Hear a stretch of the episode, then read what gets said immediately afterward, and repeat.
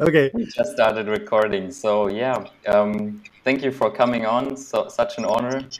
And I really have to say, like, you were such a big influence on my journey, and I'm really, like, just excited whenever something new comes out from you. Your videos are always like such an inspiration. Just a big thank you for that already. So Thank um, you. to start with, like usually, I think people at the start of podcast they introduce themselves, and I think Mhm. here it's especially also a good place to start because if you say like who is Frank Yang, I think you can answer this in like two different ways. So, like, who would you tell someone that is a normie who is Frank Yang? Like the normal answer, and then you can answer it the second way. Oh, the, like- nor- the normal answer. Okay. Yeah. Um, if I just introduce myself like at a party or something like that, right. okay, and then I'll be like, okay, I teach meditation and fitness, and I'm really into uh, uh, what I call contemplative fitness and fitness. hmm Um, really interested in consciousness and reality and uh, how the mind works. You know, who am I? What the fuck is going on here? And uh, my character likes to play um, music, violin, piano, and I like to make videos, uh, film editing, uh, photography, uh, uh, lifting weights, uh, reading. Not as much recently, but uh, I used to read a lot. Um, Yeah. what else? Uh, that's about it. Mhm. Great. That's what I'll say. Yeah. So that's like how you would introduce like the character Frank Yang to like someone Yeah, who's like- normal. But how would you like, like I- from your point of view now? Like, how would you say, "Who are you"? Uh, I don't know. Uh, I'll just. That's why when I tell people to uh, when I want to describe the, like your true nature, which is the same for everybody, I just do like a line, like fill in the blank. hmm Because whatever we're gonna discuss later, but whatever we use, uh, uh, words that we use, not gonna be it. So I can Yeah. say that um, I can say I'm consciousness. I can say I'm infinity. I can say I- I'm nothing, emptiness. I can say I'm love. I'm God. Uh, uh, I'm an absolute normie. Um, recently, I came across this like Mahayana Bu- Buddhism uh, sort of like three body map. hmm Um, one is what they call uh, Dhammakaya, and another is uh, Sobakaya or something like that, and uh, Numakaya, something like that. I don't remember, something Kayas. But so the three bodies are first the absolute nothingness. That's the absolute source, absolute knowledge of everything. Um, that's the source of consciousness. And then the second body is what I call absolute infinity. That's like you know the the God state, like the heavenly realms like sort of the manifestation from that source. So you have the contraction to nothingness and an expansion to like infinity. And then the third body is the human form. And that the Buddha, the, the historical Buddha, is this third body. And the third body is uh, sort of the physical manifestation of both the first and the second body hmm being embodied in the physical form. So he can like, I guess, pass on the Dharma and like share um, what he knows. Because you can't really share if you're just being like the nothing of everything, right? Yeah, Yeah. yeah. I like it so much that you started your like second introduction with this pointer that nothing ever could touch the knowledge of nothingness. Like we can talk Right. about it now all day, but really to start with, just in silence, is like the highest teaching. So good that you said that. That I don't have to say it because like that's like really a point where I also arrived in my own um, contemplation. Is like you can say whatever you want, but it will never reach silence. So yeah, that's a beautiful introduction. um, the, the thing about the silence and the stillness is also that it's um, it's really hard to comprehend this. Even when you say silence, people are going to imagine like a state of like nothing or a state of like just quietness. Hmm Um, but it's it's that's that could be it, but it's not exactly that because it's not really like it's not really like a space that's apart from this, you know. So that fill in the blank technically could be said to be non-locatable Yeah. right? Yeah. Because if you can locate the stillness or you can locate this like silence as this is vast space of nothingness, it's still something. That's still an Mhm. object in perception. Yeah, Mm. but what we were talking about is sort of like the source, the unmanifested, the unborn, the quote unquote deathless, whatever you want to call it, that manifests, the emptiness that manifests form. But then emptiness and form are identical. hmm So it can be apart from this. Is what Yeah. is the yeah. That's what, that's also why people like can put all kinds of labels on it because anything that any label you slap on, at the same time it's not it, but at the same time it's it too. You know? Yeah. It's Yeah, of, that's the paradox. it's, it's That's sort of fair. there to deconstruct itself, right? Yeah, The labels they they have to like fall into the same place at one point in your realization. But you would also say that the word stillness is something that you feel resonates with that with your experience. uh, yeah. I would say it. I would say it's a stillness a good big one. Yeah. Yeah. Yeah. At least it I would say it's something that that would that, that that could never be touched. It's not even an experience. yeah. It's like the non-arising, non-origination of everything. It's almost like a singularity, I guess. Mhm. Um, but then that singular it's not even a point because when you think of singularity, you think like a little spot here somewhere in, in space, right? Mhm. Um, but it's not it. So it's almost like when physicists try to like contemplate what is before the Big Bang, right? Whatever they can imagine, whatever they can conjure up with the mind, it's already inside the Big Bang because they already presupposes space and time, Yeah. like this little dot in space and time. But it's what comes before even that.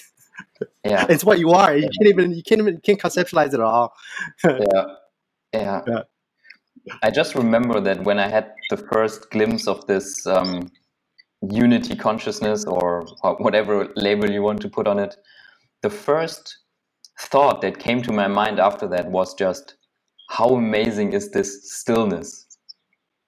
Just I don't know. My, some people have the word God, but for me it was just stillness amongst all that's going on. You know, it's just the movement. Even the sound is in that stillness, and you basically Yeah. touch that very directly. And it just came to my mind that stillness is a very good um, good word, even though it's not still. Yeah, Yeah. but it's still still. Yeah, right. Okay. Um. So I guess it's, it's uh, one of the best analogies I can think of is like air bubbles. Like your experience and your phenomenological experience, moment to moment experience, is almost like the form. It's almost like air bubbles, or like you're just blowing wind into the sky. Like yeah, it's like everything's moving. Every everything can be moving at the speed of light, but at the same time, it's completely still. yeah, Yeah, yeah. yeah. It somehow feels like it's it's falling so fast that it's already standing again. That reminds me of like Albert Einstein's theory of relativity, where he was contemplating on the speed of light. yeah, Right. He was imagining how if you, something goes really fast towards the speed of light, mm-hmm. it becomes more and more still. And then when you reach the speed of light, There's no movement. yeah, no more movement. Yeah, right. Yeah. And if you think about light, they call consciousness light as well. You know, the luminosity, Yeah, right? it's really interesting. yeah. That was also resembling of like the first moment where like you you cannot hold on to it anymore and you just have to let it go and it falls and it seems to like accelerate until the point where there's no more movement in the in like Ye- yeah. infinite falling. And Yes, so yeah, yes. it's beautiful.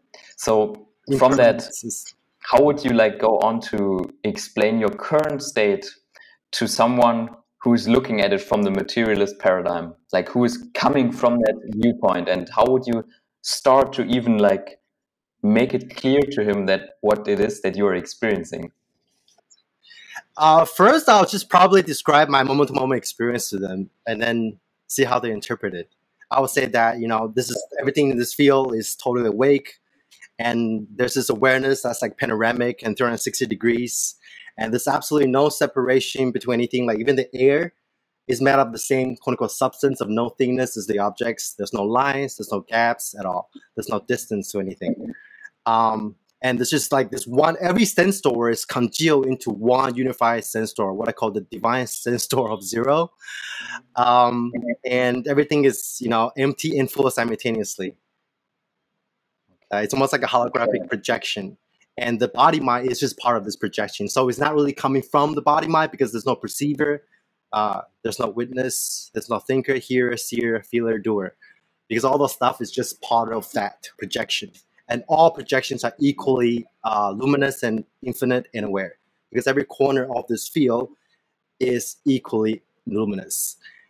Which means that there is no center to experience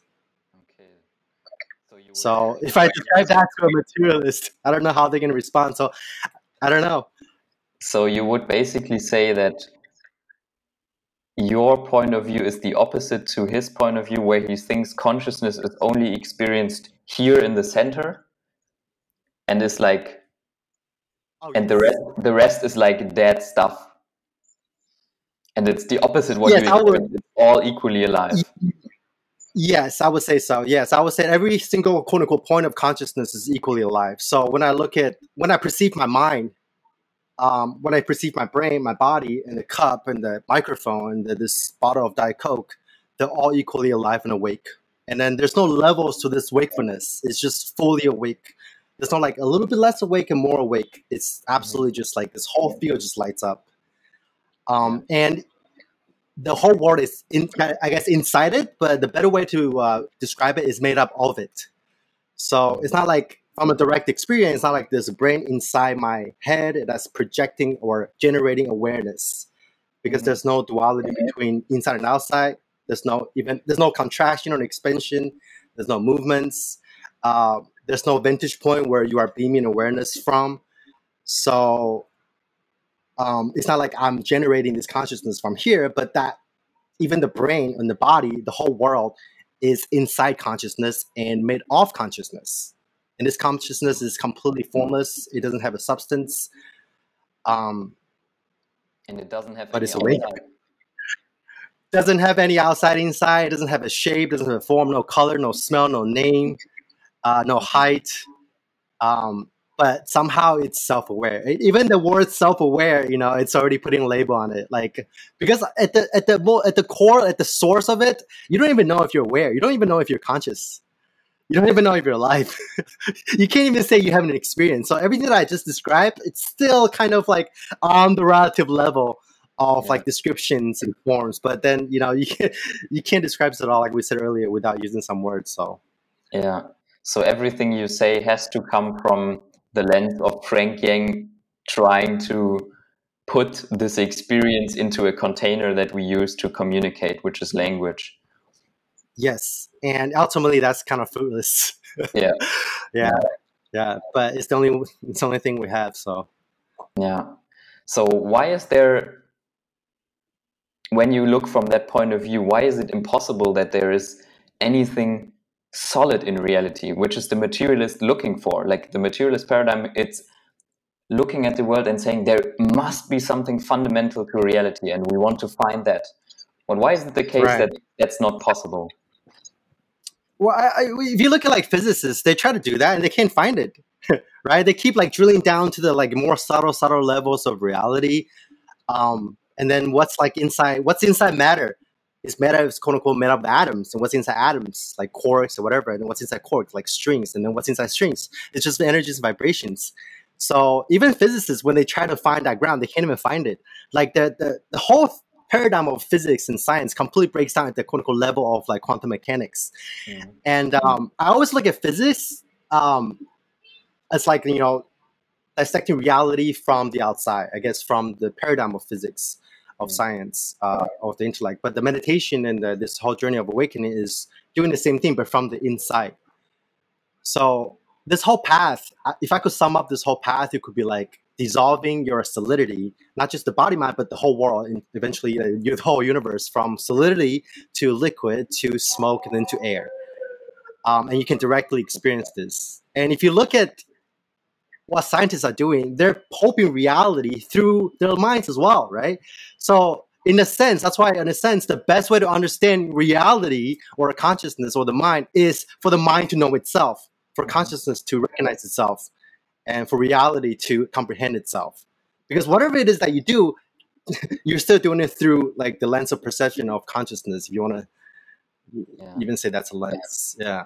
So whenever the materialist goes out there and thinks he's studying like physical reality, he just studying his own mind. yeah. he studies his own mind, right? But without Yeah. realizing it. Yeah. Right, right. And that's what awakening is waking out of your mind, Yeah. realizing that everything is a projection of the mind. But then when you say it like that, people tend to get, sol- you know, they tend to get trapped in like solipsism. They're like, oh, I'm just in my mind. There's nothing out there. But it's not really like that either because solipsism is just an idea, right? In my direct experience, again, I have to emphasize there's absolutely no inside and outside at all. Like if I never knew the concept of a brain, if I never knew about the concept of inside and outside, I would not even be able to comprehend what that even means. What does it mean to have a brain that generates consciousness? What does it mean to have my own mind and your mind? I don't get it because this is one unified field, right? So, yeah, the, the question of solipsism is, um, I think, for many people on the path, something they at least stumble upon once. And so yeah. um, I made a note on that, and let's come back to that later because I think it's um, something we need to discuss in detail sure. for people to like really contemplate this and get get what solipsism is and why it's like ultimately false. Mm-hmm. Sure, sure. We can come back to that. Um, and so you alluded to that that even like word like consciousness is in the end like empty and cannot exist in reality. So right. from your point of view, why is that no more real than any other thought? And what is the purpose then of spiritual concepts that say consciousness is the ground of reality or the nature of reality? Why do we even say that in spirituality? I think all the different grounds that we stand on in spirituality is just that we can sort of use that as a um, as a tool or as a sort of like a like a new base for you to further dissolve your conditionings.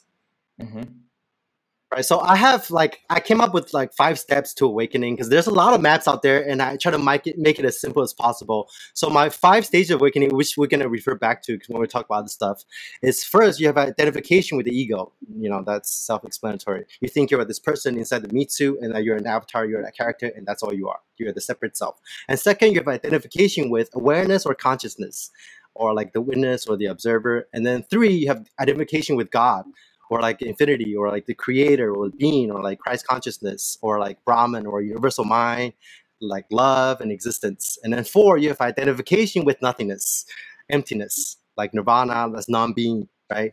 Um, death or non-existence.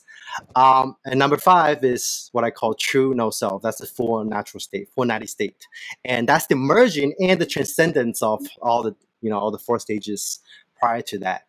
Um, in a sense, it's not like you are switching one mode of being to another. It's just like on the way to uh, doing the process of dissolution when your when your ego mind gets like shrink smaller and smaller, the awareness or consciousness will expand. You know, expand. The bubble of awareness gets bigger and bigger while this like center point of like the ego gets smaller and smaller. Right. Um, so like the identification with awareness or the observer and the identification with infinity is just like the different. It's just like the the third stage is a little, even more expensive, so you call it quote unquote God, right? And the second stage is just like the witness, and you call that you know the observer, or you call that awareness. Um, but then after you expand to infinity, what happens?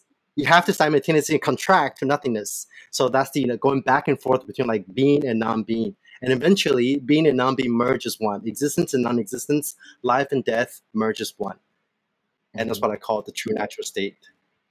Um, so all the stages before that are just ways. All the grounds are all legit. They're all fine, but they're just uh, like little vantage points that we can temporarily sit on to further dissolve uh, the ego, right? But then a lot of the times people tend to um, get stuck in one paradigm, and then instead of continuing this process of dissolution of conditionings, uh, and separation, they they they just kind of create a new identity. Be like, oh, whether that's so I am awareness or I am consciousness, or like, oh, I am God, you know, uh, I am Brahman or I am nothingness. Even like emptiness. A lot of people verify emptiness without realizing that emptiness is just another ground.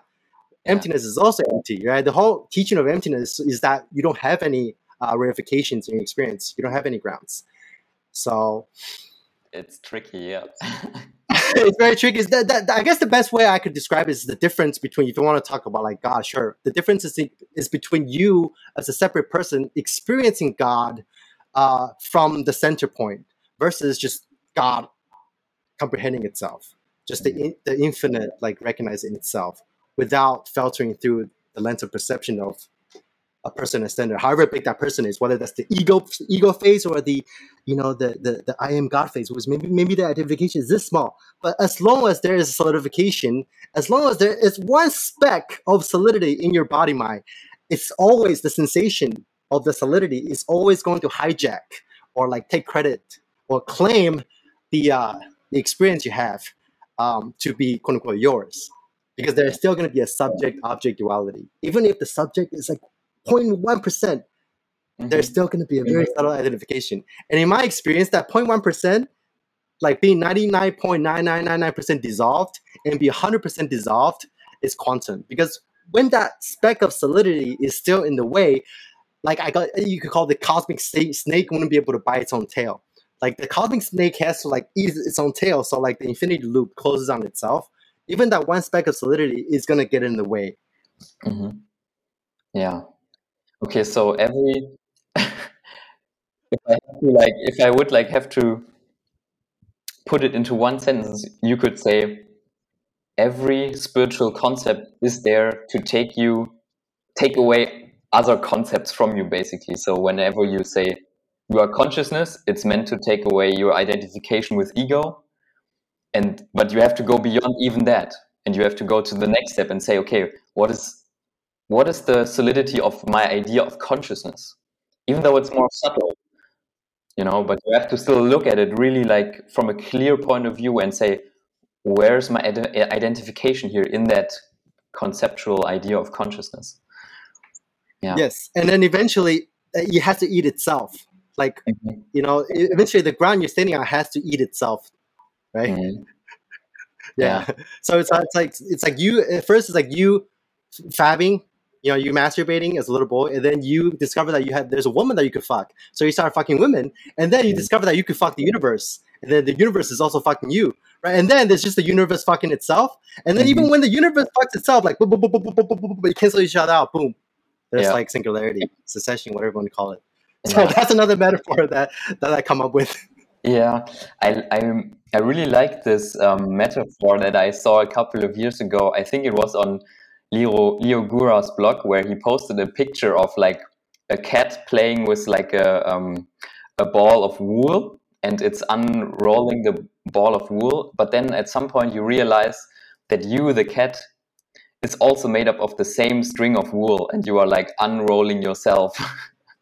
Yes, yes, yes. So, so yeah, it's like um, when you empty out the object, the subject also gets empty, right? This whole process. When I talk about like empty, like doing body scanning and empty out the body mind, if you empty out the subject, the object will also become empty.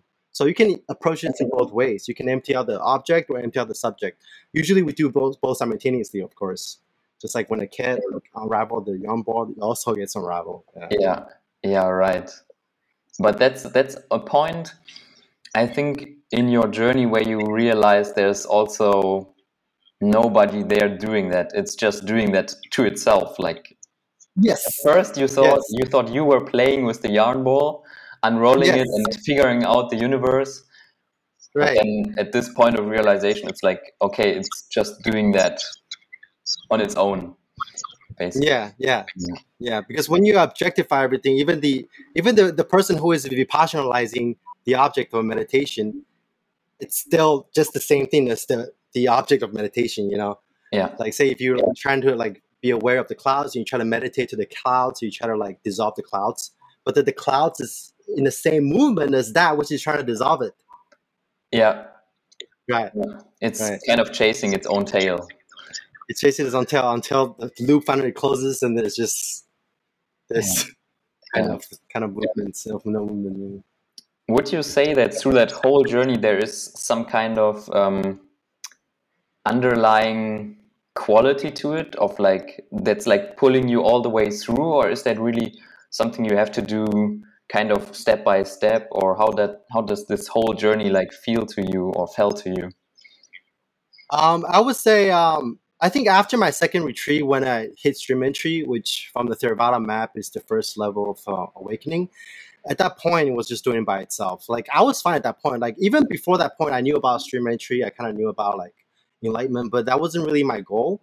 Uh, I just you know I meditated a couple hours a day, every day for like three or four years before I hit stream entry, and then in the back of my mind, I was like, okay, this is pretty good. Like I- I'm okay. Like I can be done with this spiritual path and move on to my life, and then I'll be fine with it. Um, but then the next day, I was sitting down again, practicing even harder, it's like this gravitational pull just gets stronger and stronger the, the further you got down the path. It's like after that point, the stream, that's why it's called stream entry. The stream will just take you like uh, all the way, whatever you want to call it, you know, if there is such a thing as all the way. Yeah. Yeah. I like that. Um, I think, um, I don't know where I read this, but I also find it very, um, it fits very well with the like meditation or the spiritual passes. At the beginning, it feels like it's something you are doing, but after a certain point, it feels like something that you are being. It's no longer Yes. something that you have to drive forward, but it's something like that you are one with, like it's going forward without you doing it anymore. So, yeah, it's almost like uh, sitting inside a self-driving car versus like driving it. At some point, Yeah. you just move to the back seat, and then the car will drive itself. Right, right. Yeah. Um, I know you have worked with a couple of people already, or with many, I don't know. But in your experience, what is like the biggest sticking point before stream entry for people um, that they usually struggle with? Like when they started meditation, maybe for a couple of years, and when they reach out to you and want help, like what is their usual problem, or maybe is there something like a sticking point? Um, I would say the biggest sticking point is just to cross the event horizon and have a cessation. Um, but I don't know if you need a cessation. That's been a big debate um, among the spiritual community and even with like people I interact with because I talk about a lot. Um, but I'll say, yeah, I would say if you can cross, if you can train your mind to reboot itself, there there's not going to be any more sticking point. And the reason why people can't reach the cessation is because there's just solidities. So I guess you could say all the sticking po- sticking points comes from the sense of solidity. hmm Because people cannot like consciously bring themselves to let go of all of these identifications. Right. Right. Yeah. Right. And how would you like advise someone at that point who is at that sticking point, who cannot reach a, sen- a cessation? What do you say? Should they do? Should they take psychedelics or do a meditation retreat, or how do you do that? Um, me personally, I would say to know the sensations as quickly as you can, because like to me, like awakening, it's almost like athletics. It's like if you want to train an athlete to be powerful, he needs to be both strong and fast. Yeah.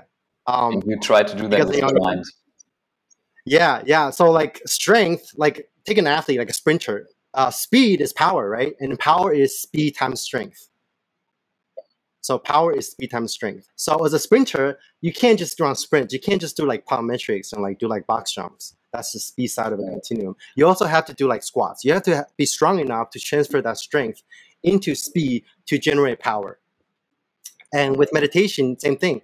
Meditation, not only do you have to be super have this industrial level concentration where you just like hold the object of meditation and be absorbed into it completely, uh, the strength of the mind. You also need to be uh, very quick with the mind. You need to do plyometrics with the mind. Yeah. Like for Yeah. example, if you witness a sensation, you need to your mind needs to be quick enough to witness that which is witnessing the sensation, and then you keep like going meta. You keep going meta until like the, the loop closes on itself, uh, and then there's no more movement. Also, like sort of like you know, how do you dissolve the doership, the the person who you think is the the avatar in here that you think is doing like is being is controlling the movements? Um, you pay attention to even the intention before you make a movement, and then you pay attention to the awareness of the intention before you move. You know, so you keep stepping back, stepping back, and that process of stepping back it's the same with like self inquiry, right?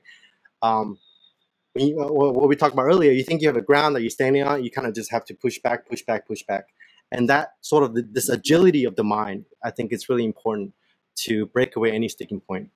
Mhm. And what would you say does the speed correlate to in meditation? To like, I mean, when you want to identify these identifications and like kind of zoom out, or you could also say zoom in like quicker to say see like what's underneath that or what's like above that. It doesn't really matter. But what is like that? I mean, it's difficult to explain probably, but how is that? How does that correlate to the speed, like in your analogy? Uh, you mean like uh, you mean like go just going in and out, like expanding and contracting? Yeah. Um, Yeah, how would one do that in meditation? Like, do you like focus in on like what's the ground of your sensation, or Okay, okay, okay. Uh, I know what you're asking. So at first, when you start meditating, you can only be aware of one single point.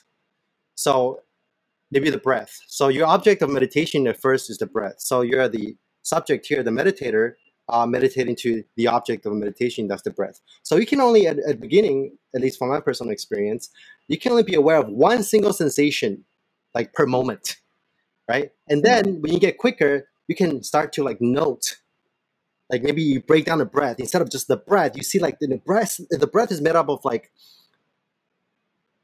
you know little vibrations and vibrations within vibrations um, or that you can you know instead of the breath you start to know thoughts. Instead of one thought you start to know two thoughts. You start to like bring your awareness and your point of attention to like sort of like playing a video game. Now you don't just shoot one uh, one zombie you start to shoot two zombies at the same time and then one two three four five six and then there's going to be a point where you can note 10 to 15 sensations per second. And when, when I say sensations, what I mean is like everything from you know body sensations to thoughts to sight to feelings to uh, uh, sound, even the whole world. Um, they're just sensations. So eventually, you're gonna reach a point where every single sensation just congeal up as one. Everything syncs up to itself, and then you kind of you become aware of this whole field simultaneously without any delay. So there's no more delay between the object and the subject. The only reason why, so again, back to what we were saying before, like when you go really fast, you just kind of boom, become still. Yeah. So at first you got one sensation, and then you know two, three, four, five, and then 15 sensations per second. And then eventually, when you get quick enough, boom, this whole thing is just awake and being aware of itself without any delay. There's no more delay between sensations, no more delay between subject and object, inside and outside. interesting? So Yeah, that's so interesting that you have like um, the same approach, but in a different modality. You could say, like you just explained that you in meditation you try to observe how one sensation is actually made up of like a multitude of sensations arising simultaneously. I like to, um, or what worked for me in my experience is like to kind of, if you focus on the breath, for example, you divide it, kind of, you say, okay, I'm not just meditating on my concept of the breath, but I try right, to look right, what it is in every millisecond.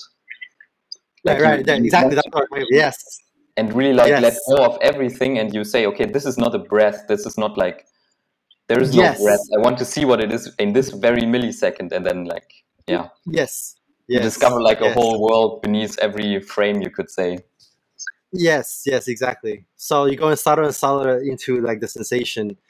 Um, at first concept, and then is you know this raw sensation of like you know just the inhale or just the exhale, and then you break the inhale down into like the, the, the, the millions of different particles, and that's what we were talking about earlier between like you know solidity and you know smoke, right? It's the same quote unquote breath.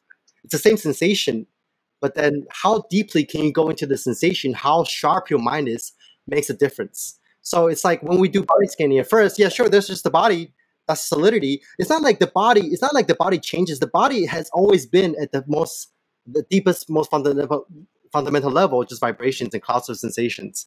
But your mind is not sharp enough to like pick that up and um to see clearly for what it is. Yeah. Yeah, and also at a certain point, I think when you focus on the body, the idea of space will break down. And when you focus on the breath and you try to become more present with it, the the whole concept of time breaks down because you go so much into the present moment that it like it's everything. Right, right. Because space and time are what I call fake natties too. Like space yeah. and time are also just more sensations. Yeah, you can Mhm. also be partialized space and time. Yeah. So they are just arising in this field of consciousness or oneness. Yeah.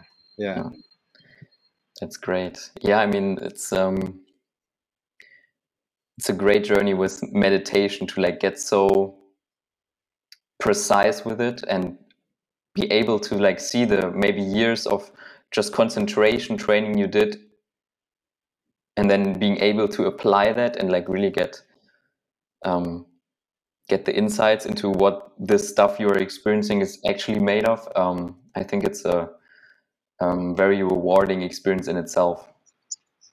Oh, another thing about the sticking point question is like that you mentioned that like for a lot of people when they meditate, they're not investigating. They're not really doing vipassana.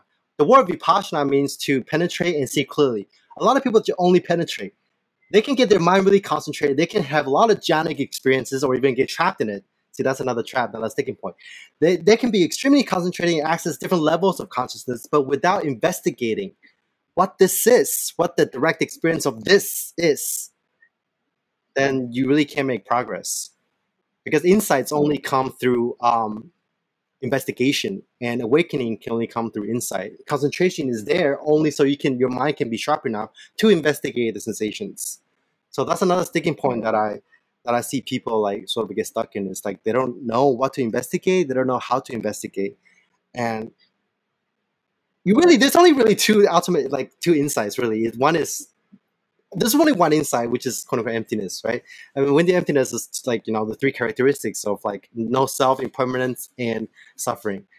So once you can start just kind of like every sensation is arising and passing, okay, that's the inside of impermanence. And within this cloud of sensation, everything is vibrating. In, this field of impermanence, you cannot find a solidified self. That's basically it. Once you sort of like lock in those two insights and see those two insights in every single sensation, you'll realize emptiness. You'll really, you'll have a cessation because a cessation is the ultimate, sort of like the, the ultimate inside of emptiness. It's so empty that your whole universe disappears, right? So if you take the three, if you take the three characteristics, if you examine, investigate the three characteristics to the endpoint, you enter the suffering door, or you enter the impermanence door, or you enter the no self door. Each one of those doors, if you take it all the way, will give you a cessation. Yeah. Yeah. Okay, so you would say people get stuck on like the first jhana where like it maybe feels just nice and they just bask in it, but no longer question what it is that they are experiencing and what it is that they are like basing this experience in and that's why yes and then they just build its whole ground or whole identity around that experience Yeah. same with psychedelics instead of keep deconstructing that ground keep investigating the sensations Mhm. And that ground is different from thoughts right? It's not like appearing to you as a verbal thought. It's yeah it's not a thought. Well there are thoughts that come with it but that ground is more like a, sort of the existential ground. It's almost like if you like in the beginning you ask you who is frank yang? right? And uh, before the journey that ground is this character this frank yang. And maybe the deeper in the journey you go this new ground becomes oh awareness. Now i'm awareness now i'm the witness. I'm like you know this loving consciousness. And then the deeper you go you feel like this new ground gets more expensive more inclusive. Now i'm god.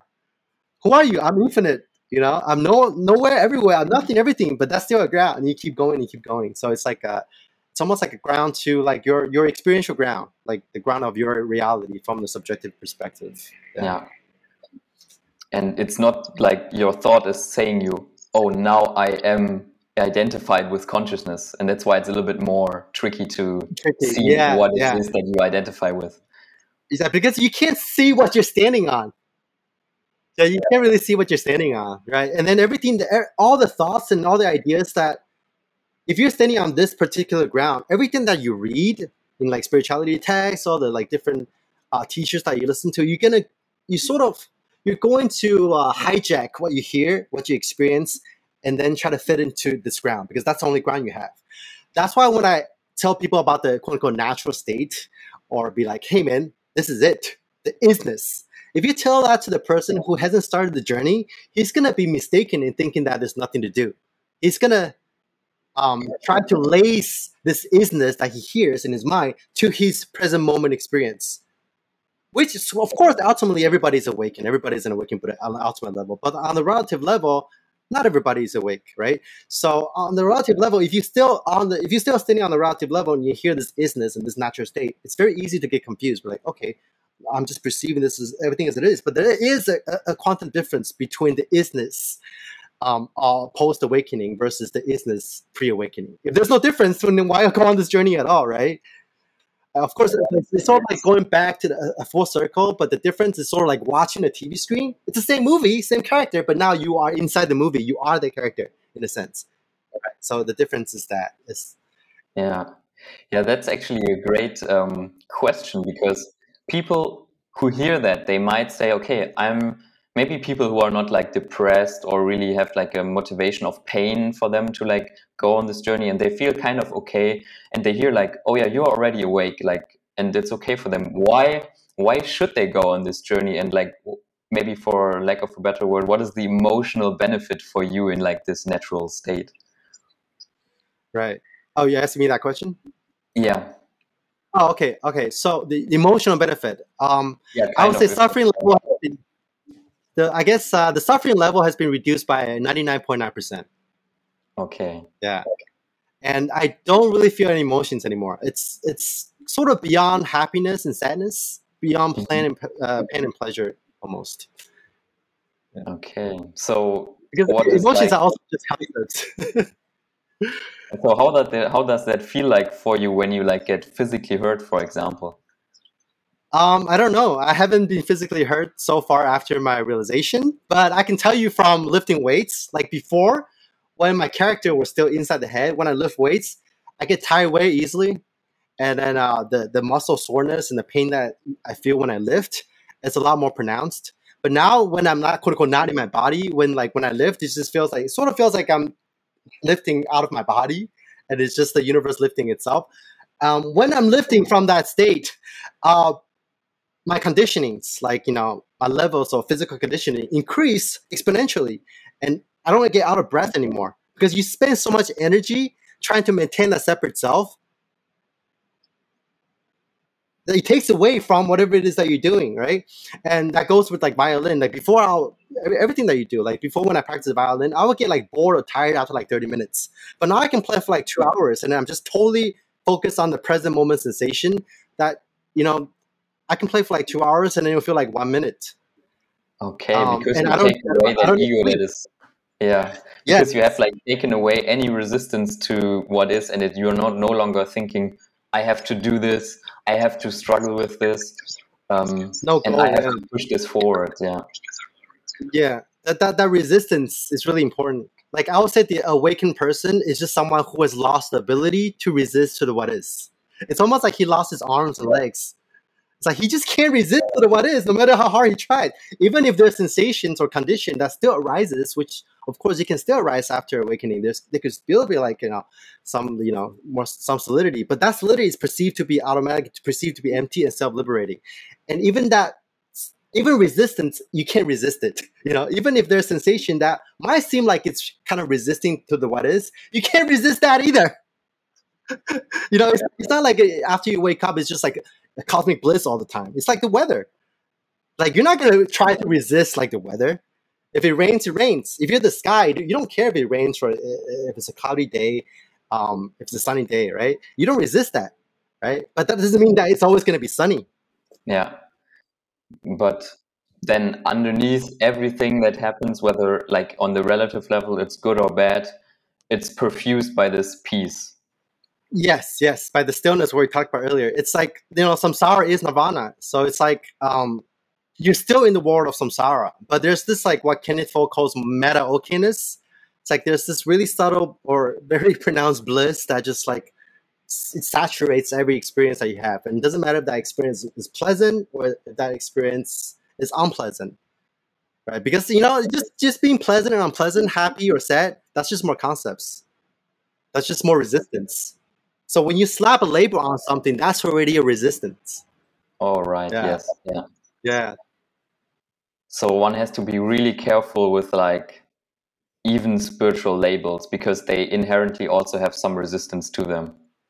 Right. As as, slow, as soon as you put a slap a label on an experience, it's already you're already resisting. So the, the, the ego can be defined as that resist that which resists to the present moment, that which resists to the what is, and it's just a contraction of energy. It's just a contraction, the solidification of sensations. When one cluster of sensations tries to take credit for another one, and saying that's my resistance, and the whole and point of like dissolving, the, right? Yeah. So why do you think you have a thinker, a hearer, a seer in here before awakening? That's just solidified sensation. That's just conditionings trying to take credit for like reality, which is already from direct experience perceiving itself. Even that's resistance. Even you know what I mean? So that's why if you tell this to a person who hasn't dissolved the center point, hey man, don't resist. He's gonna resist no matter what. Just by having a solidity inside the head, just by feeling that you're a seer, seeing the world from here and hearing the world and uh, hearing the sound of the world, um, filtering through the ear instead of just the sound hearing themselves, that's already resistance. Yeah. See how how deep that goes, right? Yeah. yeah. And it's yeah. an automatic process that he doesn't want to give up, right? It's yeah, like yeah. You, it's like us understanding our language. Like we cannot stop understanding it, even though there is no inherent meaning in these sounds. Right. You're just doing right. it automatically. Like you think that there is some meaning, but your mind is like putting it on this experience automatically, and that's happening all the time with like the experience of a normal person.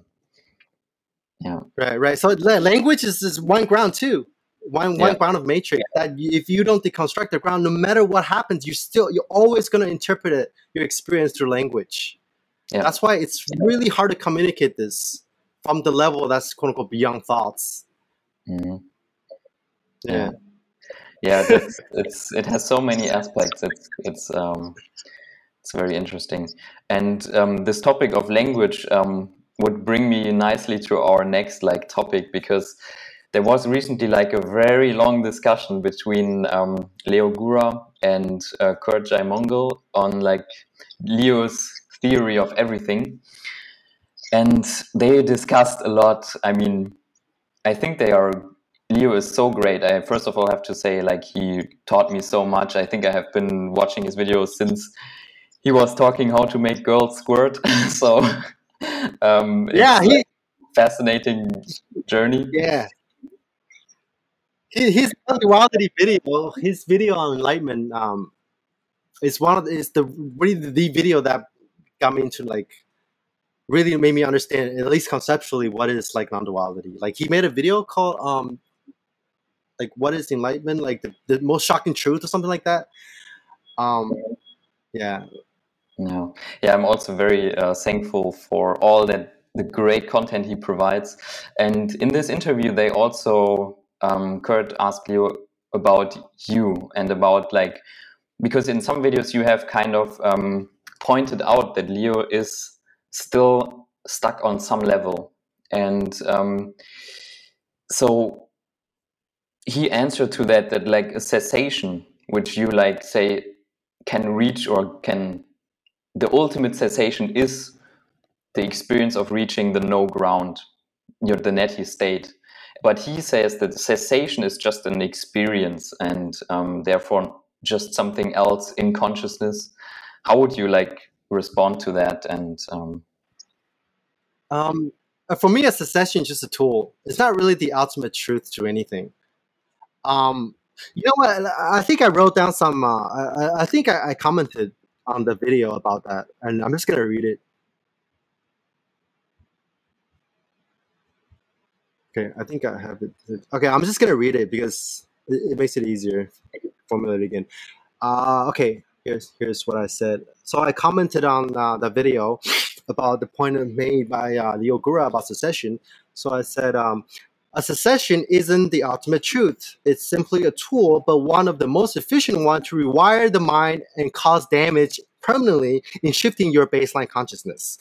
And my criticism isn't psychedelics per se, because Leo Gura also like in the video um, said I think that meditation is the only genuine way to awakening that psychedelics uh, is not. But I, I don't think that's what I said. Um, psychedelics and meditation for me are pretty much the same thing. They're both just tools to dissolve solidity. But, hmm. so my criticism isn't psychedelics per se, but that there is no permanent shift in moment to moment experience. There is no awakening or realization. That's my statement, right? There is no God realization without permanently dropping the self. And cessations are simply one of the tools to chip away the self, both the big self and the small self. Both psychedelic trips and meditative experiences are temporary transcendence of the self, not the permanent dropping away of the self. See, consciousness is like a rubber band. The more you can contract into a cessation, the more you can expand into God consciousness. So it's almost impossible to lock God consciousness as a realization, aka your permanent state your embodied visceral, permanent state 24 7 without contracting it to unconsciousness until the two merges one because they're two, two sides of the same coin. So cessation, so Leo Gura says cessation is this like space where you kind of like experience eternity and it's like formless. But a cessation is not really that. Cessation is beyond form and formlessness. It's beyond existence and non-existence. It's beyond eternity or infinity, since there is no space and time there. Eternity or infinity still presupposes space and time.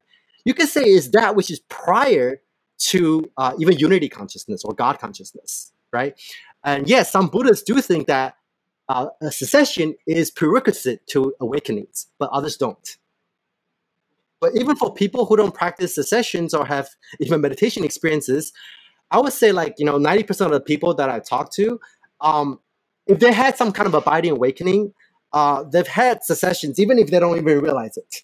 Right? That's my experience with like talking to people, and um, so ultimately, what the sessions do is allow you to see in real time how the entire universe, or entire your entire universe at least, is created and vanishing moment to moment, right? And that form and emptiness, existence and non-existence are one. It's also a way to listen your attachment to both form and formlessness, existence and non-existence. So people who haven't had cessations tend to get stuck in states of consciousness, like different levels of consciousness, or like being, like the, the God ground, or like in a love, existence. But it's also very easy to get stuck in non-being or emptiness too, right? So you got to go beyond both emptiness and form. So that's why the, the state, the true no self, both small and S self, is the merging and the transcendence of being and non-being. Hence, the experience of it is like a, having a permanent cessation merging with infinite consciousness and all the states in between, all the different levels of awakening in between. So you're neither conscious nor are you not conscious right? So you're, you both you're neither dead or alive. It's almost like um you're like a, a Schrödinger's cat from like from quantum physics. It's like you're in the state of pure poten- potentiality, like neither dead or alive. Like you, you, it's hard to say that I'm conscious right now. It's also hard to say I'm not conscious, right? So, and a cessation is also called nirvana. And when you talk about, nirvana, there are two ways to talk about nirvana. One is the the non-experience of cessation, where your whole universe completely disappears. It's almost like a dreamless sleep uh, it's almost like a mini death. Total loss of consciousness, computer reboots. All the different levels of consciousness is still within consciousness, but a cessation is completely out of consciousness together. You're not even there. It's like a few frames has been taken out of the movie screen of your life. Another way to uh, view nirvana is the cessation of movement or suffering. The second nirvana, the second cessation, is what you experience moment to moment. And it's really hard to embody uh, nirvana in that sense, where you're just you know walking around without any movement, no expansion, contraction, the cessation of suffering, without uh, having little cessations 1st mm-hmm. Right. Mm-hmm. Until you know you have little cessation where you completely zoom, uh, blink out existence, and coming back, blink out existence, coming back, and then eventually your moment to moment experience will be like the merging of both infinite God consciousness and cessation, and the 2 mm-hmm. are two sides of the same coin. Yeah. So, is it correct to say that actually if you haven't realized that every moment like every frame of your experience is already a cessation to a degree in a yeah. sense. Yes. But, but just exactly. that you are just that you are not aware of that that's what's happening. Yes exactly exactly. It's almost like um um yeah you can say that. Every moment is every single moment is arising and vanishing simultaneously and it's doing that's doing it so fast. Like like we said earlier, there's no more movements. Right. Even like just witnessing a sensation vanishing, that's a micro cessation. Like Shinzen Young has a technique called he calls gone. Like when you just notice a sound disappearing, a thought disappearing, that's a micro cessation. So people are experiencing cessations all the time anyway. So that's why a lot of people, a lot of traditions don't even care about it, right? And a, a, a, a legit cessation, like the ninth jhana, is just when your entire universe this one big gigantic sensation, universal sensation, disappears completely and then reappears. So that's really fundamentally no different from just a micro sensation vanishing and arising simultaneously. Yeah. But then when the cessation, like when you say the sensation, uh, cessation happens, and nothing of the whole universe is present, how do yes. you how do you remember it? You okay? So it, it doesn't really matter what happens during this non-event the real insight is the entrance into cessation and then sorry the exit and the entrance when you when you exit quote unquote exit the matrix and then coming back from it you see almost particle by particle how like the entire matrix the entire matrix of whatever you want to call it mind consciousness reality god even god is being created so that's the real insight. Again, that's it. going back to the three characteristics: insight into no self, impermanence, and suffering.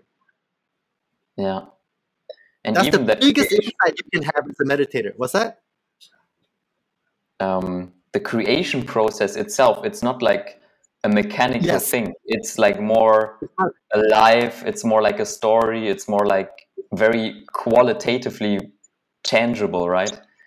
Yes, yes, yes. Um, and um, the reason why sometimes I condemn psychedelics is not because psychedelics don't work, is that it's very difficult for someone to reach a cessation during psychedelics. I think Daniel Ingram has only seen like maybe one or two people, uh, but don't quote me on this. But it's extremely rare for people to have a cessation while they're on psychedelics, because it takes a while. It takes time for you to like you know sit down and just rewire your brain quote unquote manually with time, right? If you want to rewrite the code of your I guess, neurons, it takes time, just like practicing the violin. So psychedelics, the difference between psychedelics and meditation to me is like practicing violin or lifting weights every day for 10 years versus putting on a VR goggle and experiencing yourself as Ronnie Coleman like that. Or like putting on a VR goggle, experience yourself as Isaac Perlman playing like the Tchaikovsky's concerto as if you were playing it like that. But then you take up the goggle if your moment to moment experience isn't altered, isn't shifted, uh, my favorite analogy is like shifting your perception, shifting from like 720 to 1080 to like 3K 1080 to like 3K, uh, sorry, 4K 360 to like 8K 360. So it's a physical, a visceral shift. And then if you're not dissolving your the solidity of the self or body mind from like solidity to like like we talked about earlier, from solidity to liquid to smoke to air, then there's no realization. Realization is not something that you're trying to understand with the mind. It's a result of the, the, the dissolution of the mind that gives you realization. So the ultimate realization is no realization at all. The ultimate attainment is no attainment, right? And, and would you say to like describe your like 360 degree analogy is kind of like when you say okay you take your hand and you move it from the front to the back of your visual field it doesn't there is no end to this visual field. Like it's like kind of this side is directly here connected to the other side, right? It's not. Yes, yes exactly. Yes. Exactly you're right right it's uh this i think noticing sound is the best way to like recognize the 360 it's like mm. i can't even tell if it's like the sound is coming from the left or right it's almost like a like one of those stereo uh audio effects where like you know how like you some some um some sound system to set up the the speaker so like you get a surround sound and it's like that with every Sensor. Mm-hmm. It's like whatever it's in front of you loops back, and like it's really hard to describe this because there's no distance, there's no like space here, right? Mm-hmm. Because like it's not like it's really hard to describe. But what yeah. you, the way you describe it is, is pretty close. Yeah. Yeah, I, I remember this when I had the first. Um, I did a darkness retreat, and um, the first moment when you turn back on the lights after like being in the darkness for several days where you can see nothing at all for me it i very viscerally felt like in the darkness my um my sense of who i am has like expanded into everything.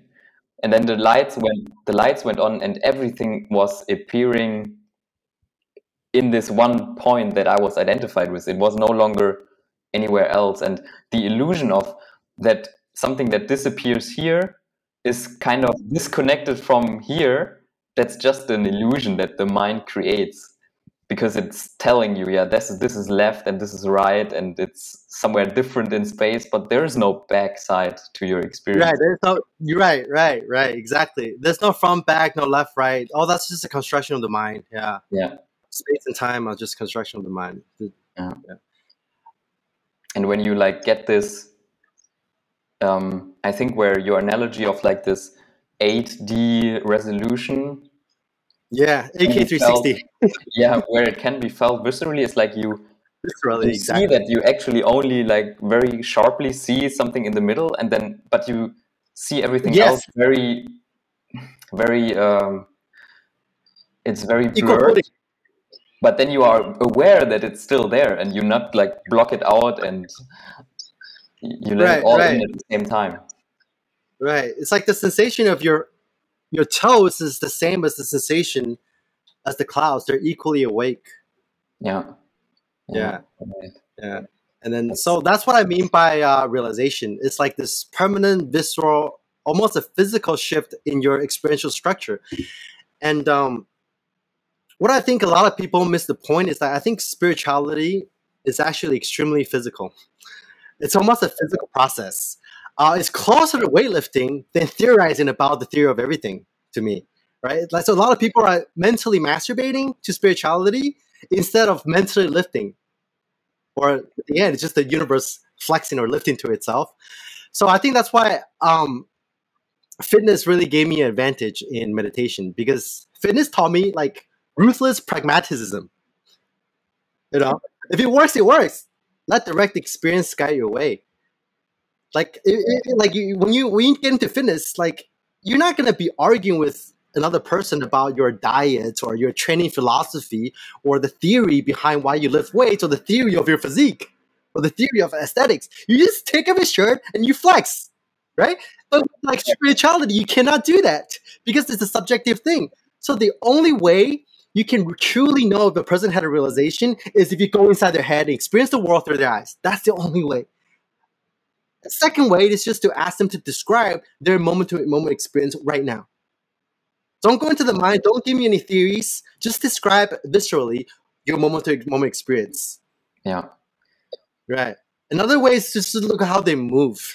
Like, you know, yeah, how they move is a is a good one too. But still, all that just inferences. It's not direct. It's not like hundred percent like direct. But it's not about what you know. It's not like you ask somebody what you think about reality. What is reality? What is life and death? What is nothing? What is something? The answer you give doesn't correlate with realizations awakening. yeah. And all all that you just said is like something someone should keep in mind when they do their own contemplation. It's like Right. not it's not si- sit, sitting there and then hearing the teachings and saying, okay, do I understand it? Do I understand this? Does it like fit all together in my model? No, it's like you hear something and you immediately go to reality and you try Right. to see how that is. And maybe for some of those things to understand them, you have to train your abilities to concentrate in order to Right. like develop the the capacity to be able to see it. But it's all about, as you said, like flexing the muscles, you know, to see what's real and not what's theory and uh, all of that. well, well, now that you said that, one of the funny thing is like oh, after uh, after each time I had a like a macro cessation or a shift into a new path or whatever, every time I have a quantum leap, I wake up in the morning, I will look into the mirror, and my whole body structure just changed. It's almost like somebody just took my mitsu, threw it away, and put on a new one.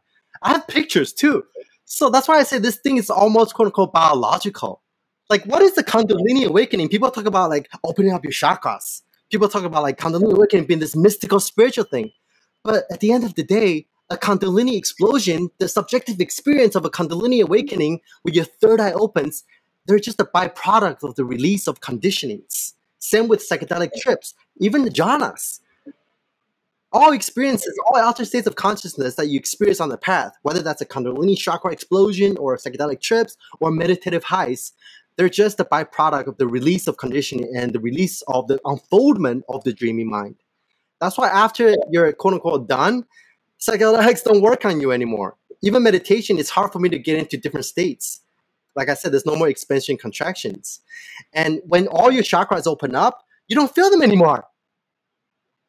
You don't feel it in the mid path. I, I get like I still get Kundalini unfoldments. I still get like Kundalini downloads, and I thought I was like making progress. Like holy shit, I'm feeling my Kundalini a lot this morning. I must be making progress, but that's just me unfolding. That's just the, the dreaming mind.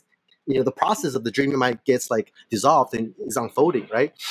So a Kundalini explosion is really physical. It's just that the, the, the, the blockages are just in the body. It's physically in the body. right. So that's why body scanning is so powerful. Mm-hmm. Yeah, the only reason why you're not feeling like you're the entire universe or you're not like quote unquote God right now experiencing itself is because of the physical solidity in the body mind. And if you don't physically deconstruct and dissolve this experiential structure, it's hard to make gains. It's really hard to dissolve the solidity by mentally contemplating about the theory of everything, right? But psychedelics is actually a great way to dissolve solidity. But a lot of people they get stuck in the content. Yeah, instead of just like, okay, this is just a projection of um, the dissolution of my conditioning, they just pile out more conditioning by coming back to the trip and start to like conceptualize about the trip again. Yeah. I mean, yeah, that's, uh, for example, what happened to me many times, like when I took a psychedelic, even lately with like very tiny doses, like something, let's say it's 10 milligrams is the threshold dose. And I take Right. one or one or two milligrams, and I realized at that moment that I did, didn't even take anything. It's not like Right. you go to infinity directly. Like it's it's like uh, something that's independent of the dose, or it's not the psychedelic. Like nothing happens, but it you realize psychedelic is an illusion too. Right, right. you don't Right, even right. have to take anything, but you can. I don't know if some people can relate to this, but on the tiniest dosage, it makes a switch in your mind, and you say, "Okay, I clearly see that the psychedelic is just the, illusion that it is, and I'm free to go to like the whole thing that is already there." And um, Right. yeah, Yeah, this, this, this whole path could be summed up as going from the surface level of consciousness to the source. Surface level to the source. And it's almost like going from the first jhana to the ninth jhana, if you want to look at it from that perspective. Um, when you go directly down the source, you're going to encounter a lot of crazy shit, crazy experiences. Because the let's say the horizontal the horizontal axis, there's a horizontal axis and there's a vertical axis the goal is to do, go directly down to the source, and the, the, the source, the purest uh, manifestation of the source is the undeath. It's the deathless, the unborn, or a cessation. And the purest, the manifestation of the surface level consciousness is just like you know, I guess your ego state, that you're sep- the separated state. And the, the further down you go, the less and less solidified you become, and the more expensive you become, and the more crazy experiences you're going to encounter because the more you're shredding away the layers and layers of your conditionings and then you're gonna encounter like entities and gods, all kind of visuals, uh, angels and like psychic powers, or like you know out of body experiences. Like I myself experienced all of that stuff, but at the end, at the end, all that stuff is transcended and I guess you could say absorbed. yeah, Yeah. So once you get down to the source, it loops back to the surface again. That's when mm-hmm. the infinite becomes the finite and the ultimate and the relative become one. And the, the divine and the mundane become one. So yeah, I'm looking at you right now. This is both the source, totally infinite, yet at the same time, you you know, it's the form is emptiness, emptiness is form. yeah. Right. Yeah, and it's I goes think full what you just yeah what you just explained is also the explanation for why psychedelics do not work for you anymore. You have like Right. transcended you have transcended the duality of like i have taken a psychedelic and i'm sober. You know that's just another ground to stand on because i feel when people they had experiences with psychedelics and they quote unquote come back from that experience it's also another concept, another ground that they ultimately have to transcend. Like there is no psychedelic state in the ultimate sense and a sober state. It's, it's Right. another. That another of ground. psychedelics is fine as well. You can explore all you want. That's why psych- it's it's fine. Same with meditative states. People get trapped in meditative state just as much as psychedelic states. You get attached to this Mm-hmm. idea you're a great meditator, that you attain something other people don't have. So all those are really subtle traps. Yeah. Yeah. Um, yeah, it's uh, the journey involves many, many insights into all of the quote unquote unconscious patterns that like are the context for what actually is your experience right now. right, Yeah. right, right. And so um, earlier you said in that comment um, that there is, or you perceive there to be still a filter on Leo's perception, and you explained how if you expand your consciousness to like being aware of its like infinite nature of its god nature at the same time if you have not completely dissolved any identification that means that also your self identification has become more difficult to spot so to say because it's like this right. tiny right. speck of solidity and do you see right. that like, yeah that's what, during the end of my path it's like you can't even find it where i know i'm not done yet but where's that solidity? It feels like you know I can relate to everything the spiritual teacher was saying. I could say this is infinite. I could say this is God. But then I'm just I'm still searching. If you're still mm-hmm. searching, then you're not done yet. Okay. Yeah. Yeah. So, so then once that speck was located, boom. I, I'm I, I still meditate sometimes, but there's no more searching because mm-hmm. the secret is the solve. Like when the, the, the, tail closes on the head, there's really no more searching. Yeah. Mm-hmm. And how how did that go for you That tracking down that last bit of solidity? How is there was there a process to it to finding that? Because it sounds like really like the search of a needle in a haystack.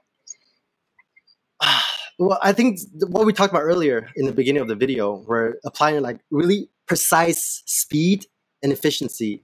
Like it's almost like a, it's like almost like you're a microsurgeon. It's trying to you're trying to shoot down a sensation that's like microscopic, right?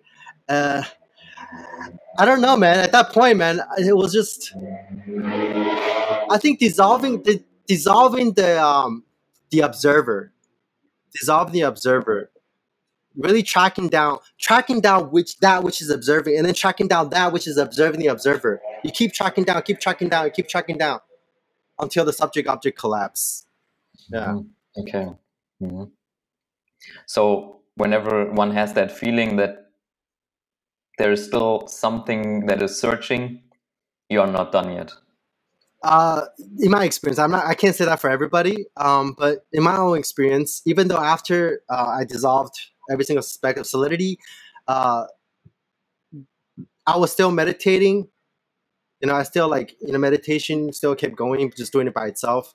Um, it's coming from a completely different place. It's like there's just no more questions and answers. It's been a year, almost a year and a half. That's, yeah, hasn't been a moment where I felt like I needed to seek more. Yeah, I mean, it could be deepened. Yeah, it could be deepened, of course. The unfoldment of the, the from the seeker's perspective, you're done. But the infinite potentiality of this reality keeps unfolding. So you keep writing it, and when you write it, it's gonna be like little things that you have to like be kind of pay attention to, like how you adjust, like even just adjusting your posture to align with the truth you know, that still work, but it doesn't feel like you're doing it. Yeah. It doesn't feel like you're doing it. Yeah. That's a, that's a, that's the major difference. It's not coming mm-hmm. from the seeker. Yeah. It's not coming from inside. So whenever like you now listen to teachings or read books about spirituality, it's more like, oh, I want to refine my art of expressing what I'm already experiencing. Yes, yes, yes. Yes. Instead of searching for more answers and trying to get anywhere. Yes, yes. Yeah. Okay. Um, yeah, that's. Um, do you think that's concluding like the statement about uh, that was made about like your perspective in the video? Um, oh, okay. oh, we're still on that. yeah, kind of. We did, did a long turn, like. Uh, oh, okay, okay. Um, yeah, I mean, I think so. I mean, the the, the thing I want to emphasize is like it's the the natural state is not even a, a realization. it's not even an insight. It's not. It's not even awakenings, right? It's not levels of consciousness, because all levels of consciousness still belongs to the dream state. Like, if you think about it, why would God Himself try to like find levels within itself? Yeah. Right. It just doesn't make sense. Yeah. Why would yeah. God be like, hey, there's more to go, there's more levels? It's only the human's perspective, the thought that's creating those levels. Right? Yeah um, and all the equations and stuff like that too. You know, um, it's just um, the, yeah, it's not an insight. It's not a realization. Mm. And that's also reflected in my own journey. Like I feel I have arrived at a point where like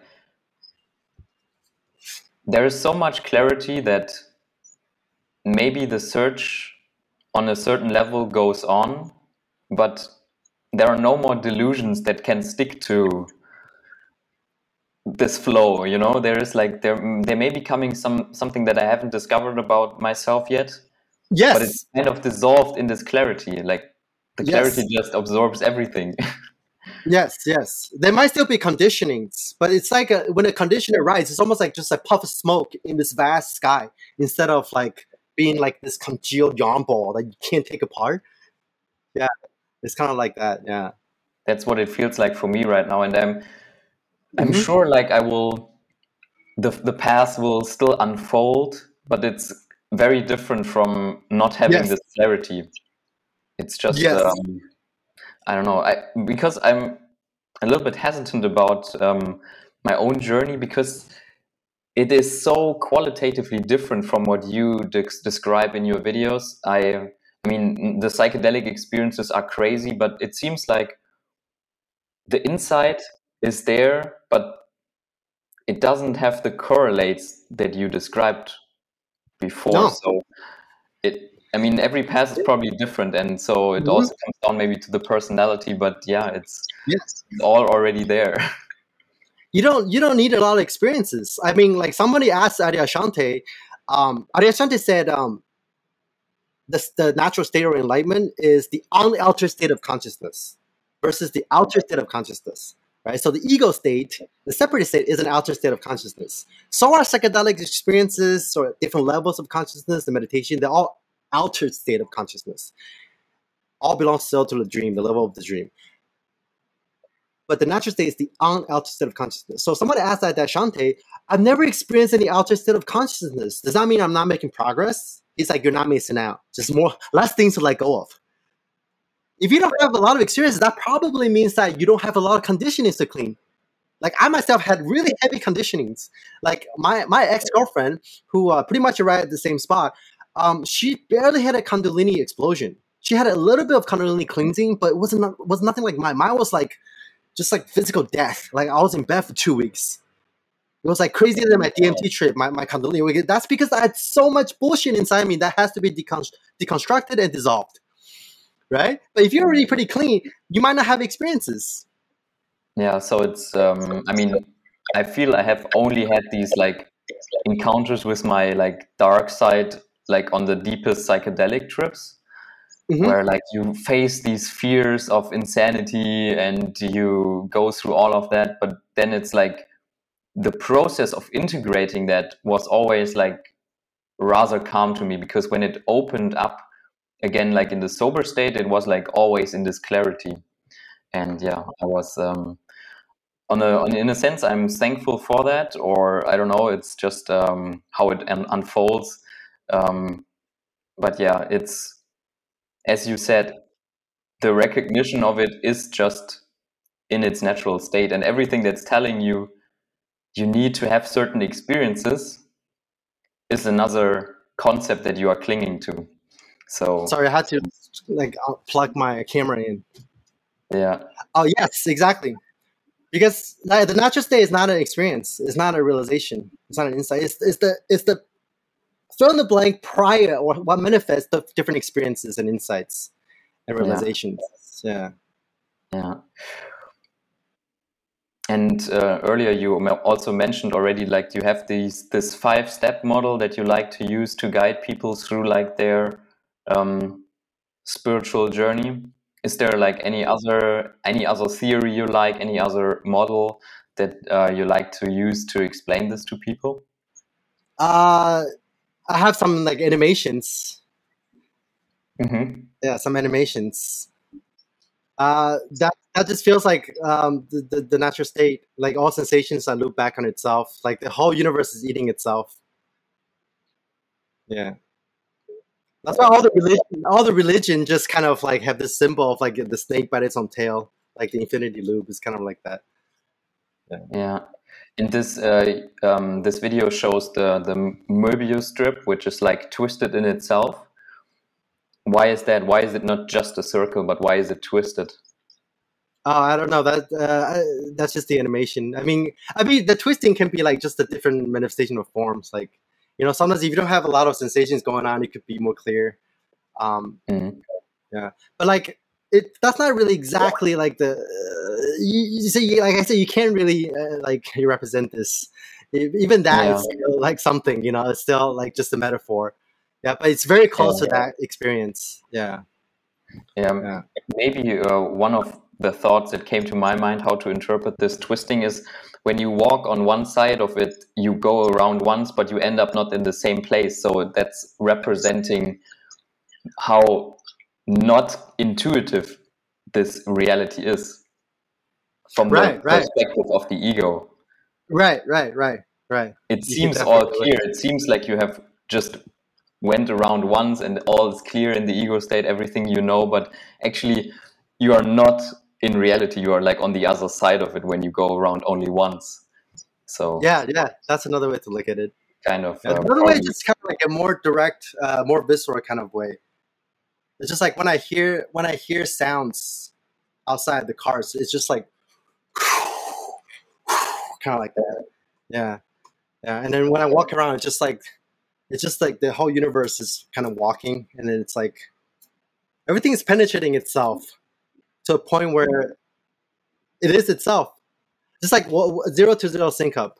yeah, it's like Yeah, that's what I say. If you close the loop, right, there's nowhere to go after this. It's like, of course, you can still maybe have a psychedelic experience after you close the loop, but that experience or any kind of experience at all is within that. You know, it's within that thing. You know what I mean? Mm-hmm. And so, in a sense, that's also something I realized at the start of my journey, almost like seven years ago or something, is when the psychedelic experience ends, you are still on the same trip, basically. It's still the same loop.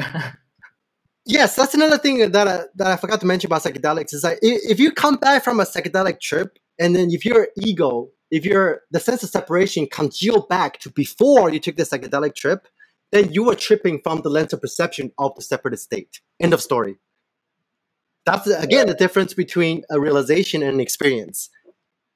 The difference between temporarily transcending the self versus permanently dropping away of the self.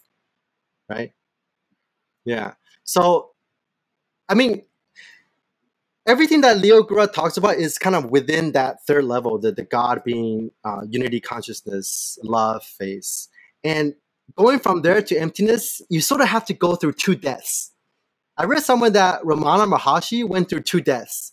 First is the death of the ego, and then the death of the soul, or death of quote unquote God. The two most painful uh, shifts on the path is from ego to God, and then from God to nothingness. From ego to being, and then from being to non being. Those are the two most painful shifts on the path. And then the second shift, from being to non being, I think it's even more painful than the shift from ego to, to God, to being. Yeah. And the funny thing is, talking talking about like all the cessation, the difference between cessation and psychedelic experience, it's extremely difficult to realize the emptiness phase without a cessation. hmm Why That's would you say that that second letting go of yourself as God? Why is that more painful? dude uh, i don't know because because this whole god thing is just too wonderful it's just like yeah jeff do you know jeffrey martin? No. oh anyway we don't talk about him but um because the the god the, the god stage is pretty much the pinnacle of spirituality. It's the pinnacle of all mystical experiences in all traditions. Like you know christ consciousness buddha mind all that stuff brahman even that still belongs to the third level of like you know god the god face. But at the fourth level the nothingness the the mala face it's it's not really like it's hard to say even it, it's it's very difficult to even put that in the map of spirituality. In the fifth stage the true no self the nadi state is totally beyond any religious or spiritual or mystical context. Yeah. Um i would say that it's hard because like you could be like a lot of even the Adyashanti, he said after he uh had his like you know one of his second awakening he said he had like three or three awakening or something like that. After his second awakening when he entered the god phase he was like in bliss. He was teaching people. A lot of like teachers they're in that state. They're like the stages the mystics. They're like oozing with kundalini juice. They have halos on their head and they can accumulate a lot of followers. But if you still have halos on your head. There's more to dissolve. And the last, the last layer of the dream is the dream, the, the, the program of spirituality. The last layer of the dream is the spiritual Kant who thinks that he has attained nirvana. After you move even that last speck of last layer of the dream, the Buddha said he's neither neither God nor human. He's awake. So the state is like it's not really God, it's not really human. It's more like an animal and an AI hybrid. Okay. yeah, it's something that's transcending both God and the human. Yeah, it's something that's extremely primal and physical, but at the same time, it's it's almost like the the, the animal. You, you asked me to have some kind of like illustration or metaphors from movies. Have you seen the movie Arrival? Um, maybe in German, and the title might be different. But uh, what is that movie about? It's about like those, those alien beings that have like tentacles, like an octopus hmm Okay, no, I haven't seen that. so yeah, so the natural state is kind of, it's kind of like that. It's kind of like extremely primal, but at the same time, it's it's like a you're almost like a computer because your your body mind sort of independent from your existence. Yeah, and then the people that shifted from like the third level, the being level, the God level, to the fourth level of like nothingness, they describe having just been completely like like dumb dumbstruck. They're like, "What the fuck? I didn't know there's more to go. I didn't know that there's another like layer after that." And even though it's not like super blissful, it's not like you know I don't feel like I'm God anymore. I don't feel like I, am this infinite love. Uh, even though those experiences can still occur within you know all different levels, include the previous one. That's another thing I have to emphasize. It's not like when you let go of a level, you don't have it anymore each level still includes the previous one. But the people that shifted from like the third level to the fourth, they, they, they report like this well-being and freedom that they never felt even in that uh, third level. You know, Osho said something very interesting. He said after a while, being starts to hurt you. What does that even mean? After a while, being starts to hurt you because if you're in the God state all the time, eventually that's gonna come back and bite you in the ass. Because I was in that state too. Eventually, that gave me a lot of suffering. One of the suffering is, damn, people don't understand what I'm experiencing. I had that for a while. It's like people don't understand my experiences. Yeah, and then like I know this, I know this the ultimate truth to reality. I have the answers to everything, but nobody understands. Yeah. But then on the fourth level, you let that go. And then the need to like lift everybody up to that state of consciousness also drops yes. away, right? Yes. The need to even understand, the need to even be realized, all dropped away. Yeah, and yeah. because I think in that state also the question may still arise: Why is this? Why is this all existing? Right? It's like, yes. God, it's so amazing, but why? Why? Why? It's still kind of there, you know? Yeah, because the mind hasn't been completely dissolved. The dream hasn't been completely dissolved. So there's still going to be a question on top of this crazy ass experience. This is this experience is so amazing, but yet there's still this. My mind is still here. So the the, the juxtaposition of the two can really create a lot of suffering. Okay, yeah. that's interesting. Yeah. yeah. That's why the, the one of the last fetters to let go of on the Theravada Buddhist path is the attachment to formless realms. First, you're attached to the form, to the material realm, and then you start to enter jhanas. You start to have like psychedelic experiences, kundalini, and then you're attached to the formless realm. And then you let go of even the formless realm to reach nirvana, and then you let go of even nirvana to go to the natural state. Another fetter to let go of, one of the two last fetters are the attachment to formless realms and the attachment to uh, conceit, the, the, the, emotion of conceit, the feeling of conceit. Why? Because when you get to that God consciousness phase, when you start to access like crazy altered state of consciousness, either through jhana or like psychedelics, you're gonna start to feel very cocky. yeah, yeah. yeah. So you're gonna feel like you're special. That's why mm-hmm. when Leo Gura said like Christ and Buddha, they're in this like super consciousness phase. That's his projection. Because Christ and Buddhas are just probably just normies. yeah. They're in an altered state of consciousness. They're not walking around in some divine 5-MeO DMT trip 24-7. The unaltered state of consciousness is, in a sense, deeper and even more mind-blowing than 5-MeO DMT trips and all the psychedelic experiences. Because you did, it's not even mind-blowing. It's so mind-blowing, there's not even a mind there to be blown. yeah, but, so... Like, at the same time, it's still the experience tries to somehow solidify the experience that is happening through some kind of restriction, right? But there's like so much coming in, and at one point it feels too painful to still restrict it to the sense of of I'm God, or yes, which is still a yes. restriction. Yeah, even Daniel Ingram in his book, he talks about how like after a while, the, this ground of like this ultimate reality that you're so attached to that you, you, you think you have the answer to, eventually become, start to become disgusting. because you, you figure you can't figure it out. you can't figure it out. If someone was to ask me, hey Frank, what is the nature of reality? I'll be like this, this right here. Th- that's all I would say. I would not say another word. I'll be like, this is it. I don't even know what this is. I, is this reality? This is consciousness? This is from the mind? I don't care. I don't even think about that anymore. Yeah, the question answer are both dissolved. yeah. Whereas before you had the approach of trying to get like even more expansive, like even more consciousness, even more yes. and yes, even yes, love yes. and yeah, exactly. And it becomes futile, I think, at a point. Yeah, after a while, it really it really tires you out until you let go of it. Yeah. Okay, at this point, let's tie it back to what you mentioned in the beginning. And I think this will interest also a lot of people the idea of solipsism. You know, there is like, from this point of view of nothingness, like, what is the idea of solipsism about? And how would you like explain it? How do you say it's real? Do you say it's, um, yeah, what do you have to say about solipsism? I don't know. I really don't know what to say about solipsism. To me, like stuff like nihilism and solipsism are just ideas. Mm-hmm. So the idea basically many of my friends also ask me is like okay i'm in this aware state where i experience this unity of all my experience and i experience other people but i cannot access or answer the question whether there is also experience within the meat suit that I'm experiencing of those people.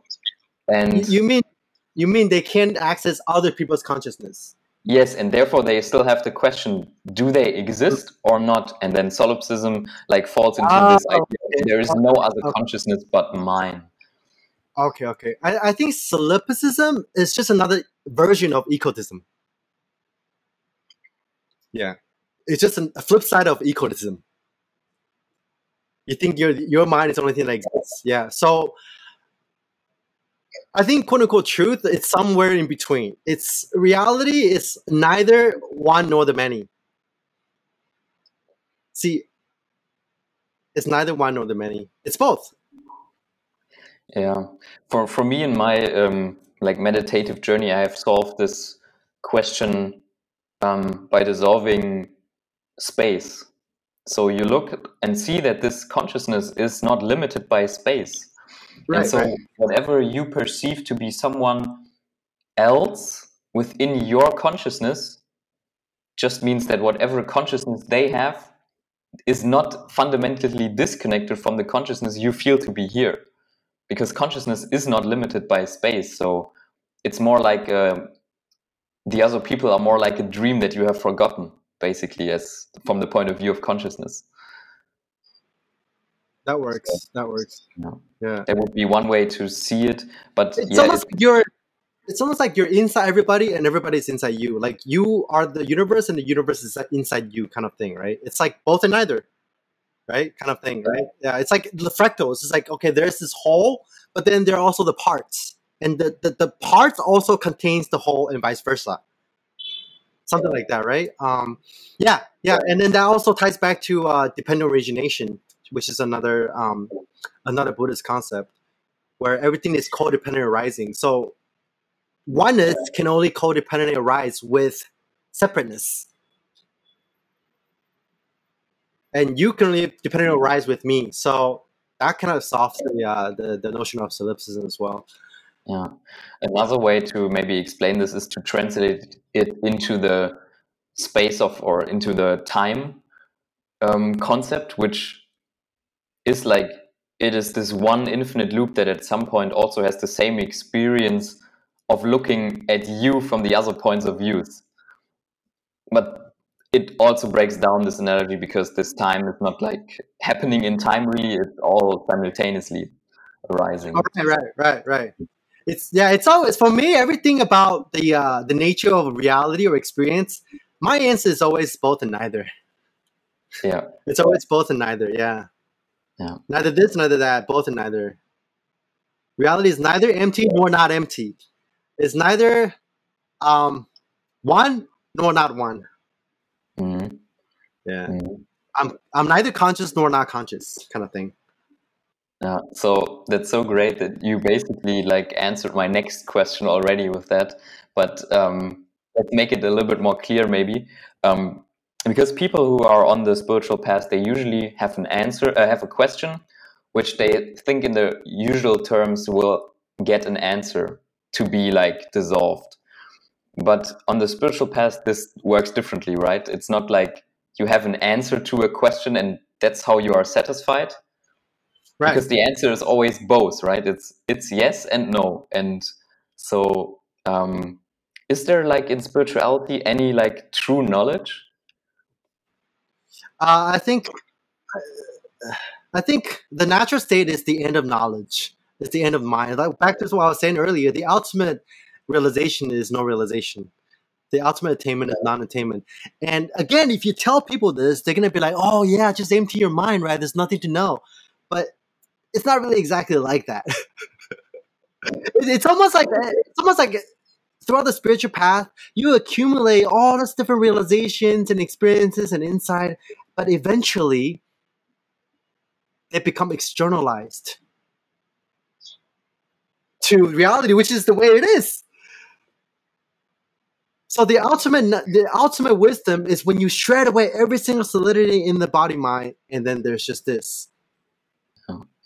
so the search has to go on until it exhausts itself not until it finds like an endpoint or an answer it's like it dissolves Correct. just into Right. what is Yeah, yeah, yeah. but you cannot get there without exhausting it that's the point you made right It's like Exactly. That's the, yes, yes. So all these different levels and all the insights and all the realization, all the intellectualization are all fucking wonderful. You need to exhaust. The only way you can transcend to the next level is if you let go of the pre of the current level. That's the only way, right? And how do you exhaust the current level? By expressing it, experiencing it fully.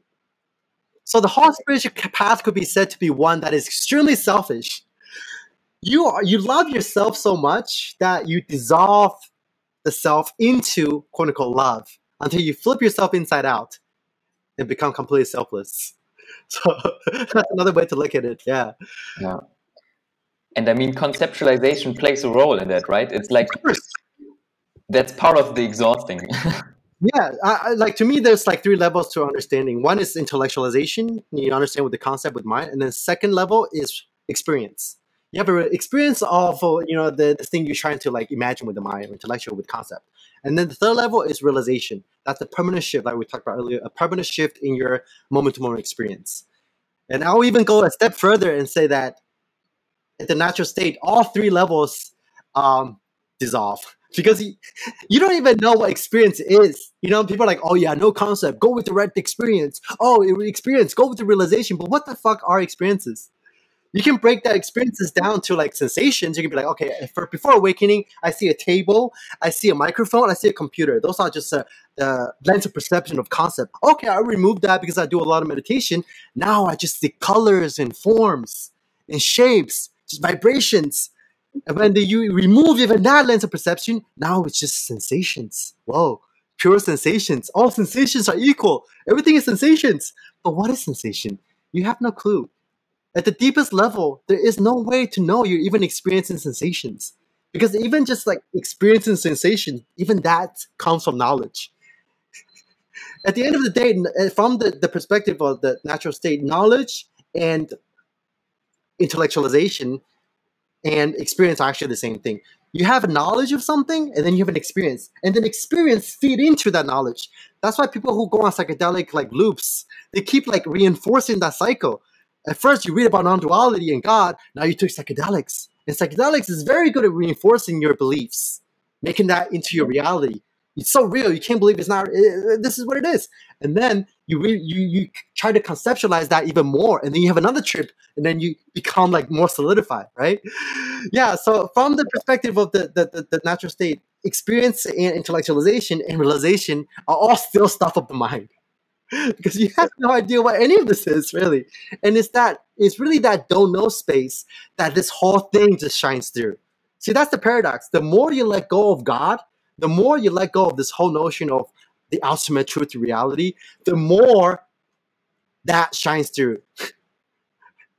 yeah. Because like my experience of you can say this is like I'm just in the Godhead all the time, but I don't call it the Godhead. My experience of the quote unquote Godhead now is way like more powerful than my experience of this when I was like in my God state.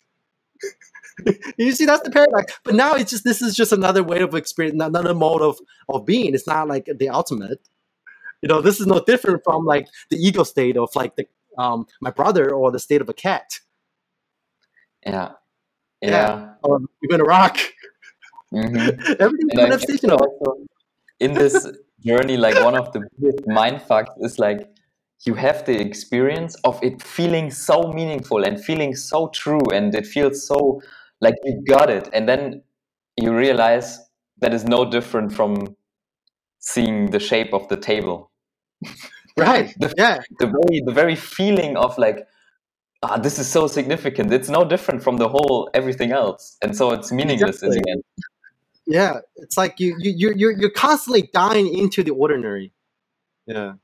You're constantly disappearing into the ordinary. but that becomes extraordinary, right? That becomes like, you know,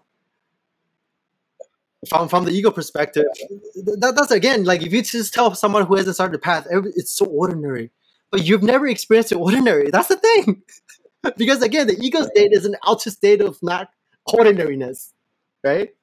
It's all relative. So so it just any word that you try to put on this is gonna be fucked up. you said this is ordinary, but at the same time, it's not ordinary at all. Because if you do, if you were to put, put, put the uh, the Frank Yang before the path to to this right now, he would go crazy. He would be like, "This is this is like crazier than DMT." But it's not because this is this is just the way it is. This is the way things has always been. The only reason why I would think I would go crazy back in my ego state if I put myself in this position right now is because I've never. It's because I never knew what like is isness is, right? Yeah. Like the because ego cannot comprehend.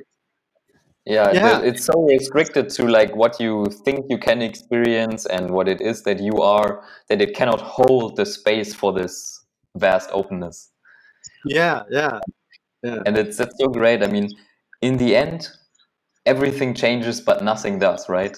It's exactly. kind of still the experience you just see it clearly and so um, in this state like you are still doing like your your strength strength training you play the uh, violin yeah. and piano and like you would really like continue to do your art and um, how would you say like have this changed from before and now that you express your art like what was the influence on that uh, now i have no motivation to get better at anything yeah, before my sole purpose of doing anything is to get better. I know I wanted to upgrade my my character. I wanted to upgrade my consciousness. I wanted to be a better violinist, a better bodybuilder, a more aesthetic bodybuilder, um, a better meditator. But now I'm doing the same thing, but I've completely lost the desire to be a better this or that. But things still go on. Yeah, and it's really not in my control. It's like I still go to the gym, but whether or not I look more aesthetic is completely out of my control. Yeah, it's just like everything I do is just the, the whole universe doing its thing. When I lift, it is the whole universe lifting. When I shed, it's the universe shedding. And when I play the violin, it's the universe playing the violin. Yeah, but it was like this before. Before the only difference before, again, back to what we were saying in the beginning, is just that I had a I had a resistance to it. I had a layover thought that says I'm in control of this. And without that resistance, without that layover thought, things get done even more efficiently without that you know projecting yourself in the future and have a goal and working towards that goal i'm just enjoying the task by itself. Mm. so in a sense like you surrendered your idea of free will to now that's the free will of the universe and it's yes doing yeah that's i think that's my your last question about free will right? Yeah right. So like you, like how do you now describe your free will as how Frank Yang decides what he do what he's going to do. Is he going to the gym today? Does he feel like that? Like on the very basic level, what is like how is that working out for you right now? with the free will, quote unquote, experience? Uh, right now, it doesn't feel like I have free will, but neither does it feel like I don't have free will. So that's another duality that eventually get like decombusted, like this duality between free will and determinism, because that again, that still belongs to the mind, right? It still belongs to thought. So like in a sense, it feels like every every action that I take is sort of like governed by a universal will, kind of.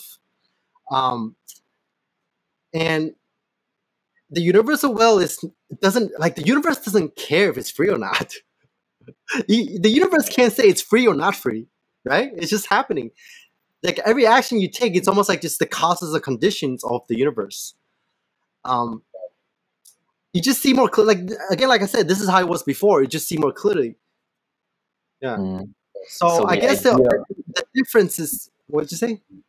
I wanted to say that the idea of free will only arises from a limited point of view because the ultimate is already like yes. way transcending free or any idea yeah. of what it means to yeah, be all free. the all, yes yes all the spiritual all the spiritual notions all the spiritual labels like uh, like would you ask the dog if he's aware? Would you ask the dog what is consciousness? Yeah. the universe doesn't give a fuck if it's conscious or not. Those are all just human constructions of the mind right? And yet it's there. Yeah. Yeah we're using those words to talk about it but ultimately uh, ultimately all this turns about awareness of awareness like consciousness you know god emptiness nirvana all that stuff will completely vanish from your experience will completely vanish from your mental pre uh, uh mental uh precept yeah like it's like it's almost like my analogy is once you really truly realize something, you embody it so much. It's like an eyeball that can't see itself because you are that. If you can still see it, there's still a separation. If you can still experience it, there's still a separation. Once you truly become it, you absorb it and it disappears. That's why I don't feel like there's even awareness here. Like in the mid path, there's like this bubble of awareness, this bubble of consciousness, but that's still just a projection. Yeah, and after that projection is gone, after the, the center is dissolved, so the bubble also dissolves. And then it's like, you know, again, you won't ask the baby if there's awareness. mm. Mm. So in the sense, like the the question, the quest for insight, for answering, am I having free will or not, is ultimately just dissolved into whatever yeah. it is. Yeah. yeah, just yeah, yeah, just dissolves. Yeah, and it doesn't get answered in the sense that you were looking for when you started out to answer any spiritual question. Bro, man, I, I don't know. When I first started the path, I don't think I was even looking for answers. I was try. I, think I was going in for experience mostly. I was trying to experience like the next mind fuck. Even when I was like doing art, and like you know i was making movies and stuff like that i was just trying to mindfuck other people and it turns out that the spirituality just happened to be the biggest mindfuck there is it's, it's, a, it's the god mindfucking itself right it fucks itself so hard that the, the, the individual mind disappears it, mind fucks you so hard your whole mind disappears what can be even more mind fucking than that, right? It gets so mind fucking. There's no such concept as mind or fucking anymore. Going back to like you know that state beyond even experiences and, and movements. Yeah. That reminds me of something I heard earlier. That um, there's no one path. You can actually penetrate like every aspect of reality. If you just penetrate it deeply enough, you arrive at the same. Oh yes. Point, basically. Yes. That's also why some mathematicians like they in their field they worked and understood it so deeply that they dissolved like their sense of reality yeah wittgenstein is another uh, person that came to my mind when you when you said that you know like he's yeah. tractatus yeah. You, you, you know, right? He wants to set out and destroy the entire paradigm and history of Western philosophy with that one little book made up of little sentences. And he said that if you truly understand that book, each sentence would deconstruct dissolves itself, eats itself, almost like a snake bite its own tail, like the little ones, little ones. And then the final sentence of the book, what cannot be said must be passed over in silence. That sentence also destroyed that book that destroyed the whole paradigm of philosophy. Because he realizes all the philosophers are like all these debates about like you know the nature of reality. Ultimately it's going nowhere. Why? Because they're using language with language. They're using mind to understand the mind. It's never gonna work. Yeah.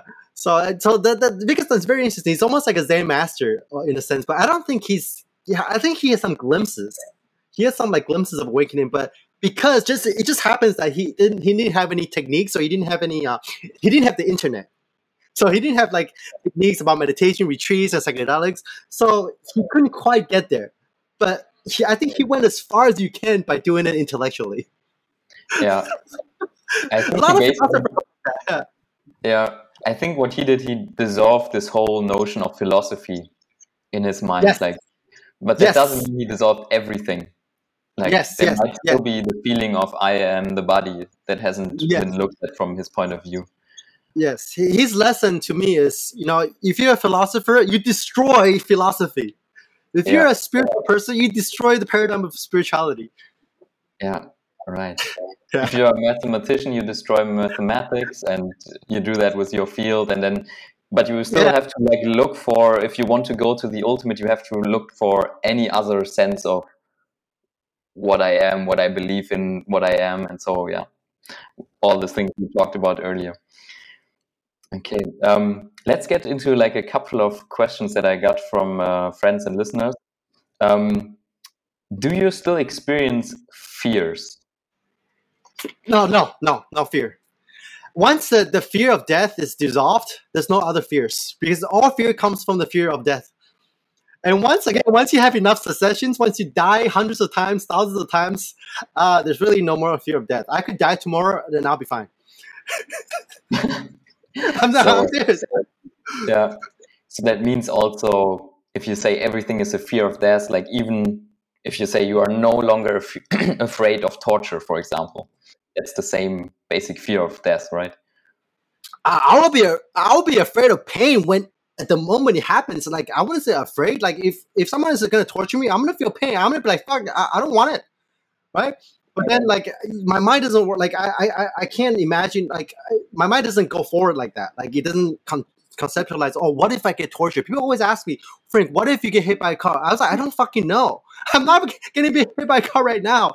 But all I know is like, yeah, I, I, I right now my I, I'm not afraid of death for sure. But I think I'll be more afraid of pain for sure than of death. Okay, so you can assume now that pain will be like not a pleasant experience. Not a pleasant experience. there. Yeah, yeah, yeah. So I, I won't be looking forward to pain, but um, I, I don't know. I, I wouldn't say I'm afraid of pain Right. because it hasn't happened.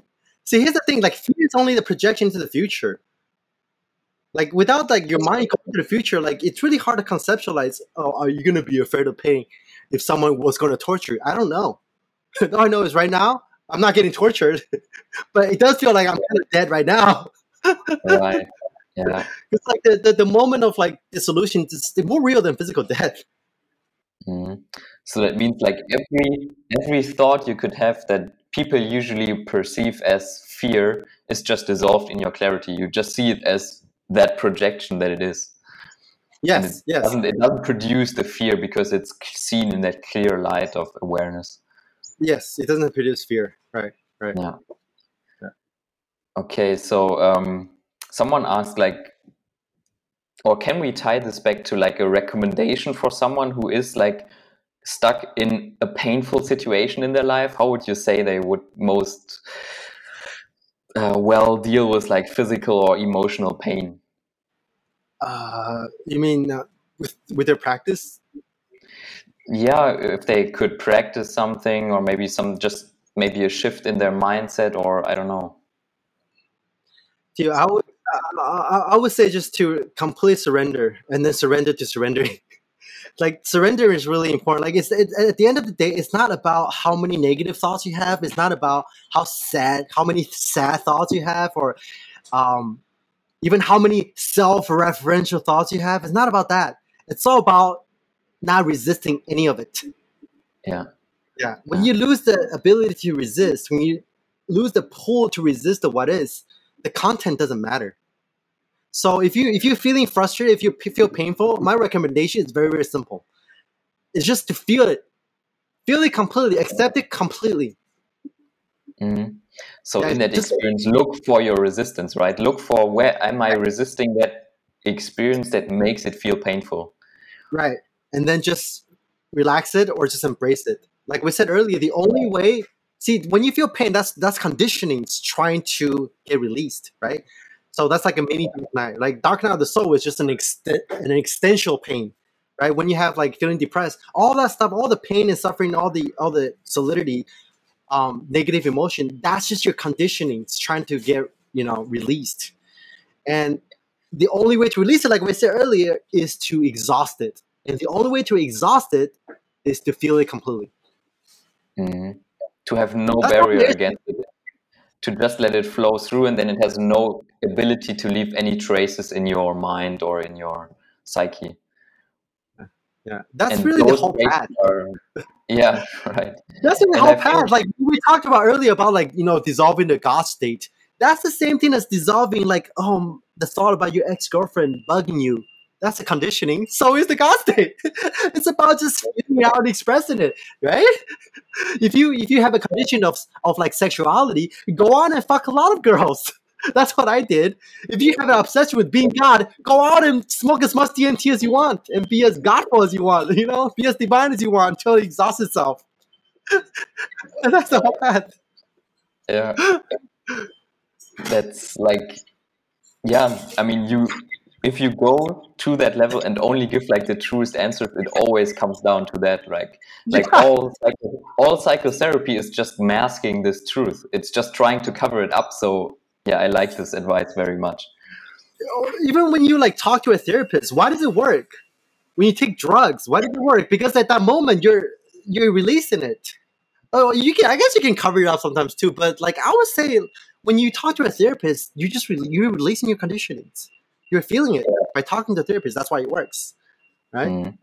But then at the same time, I feel they don't go deep enough by saying, okay, we have to Right. somehow integrate that into your ego story and make it like Right. build up all the beliefs around your suffering, which you can let go in the same moment as well. Like, don't believe anything about your suffering and it, just let it go through. And yeah, Th- that that's why it's really important to just you know uh, observe from the next level. Like that, that's why in spirituality, the first thing they tell you to do in spirituality when you run into trouble is to abide in the witness, to abide in the awareness.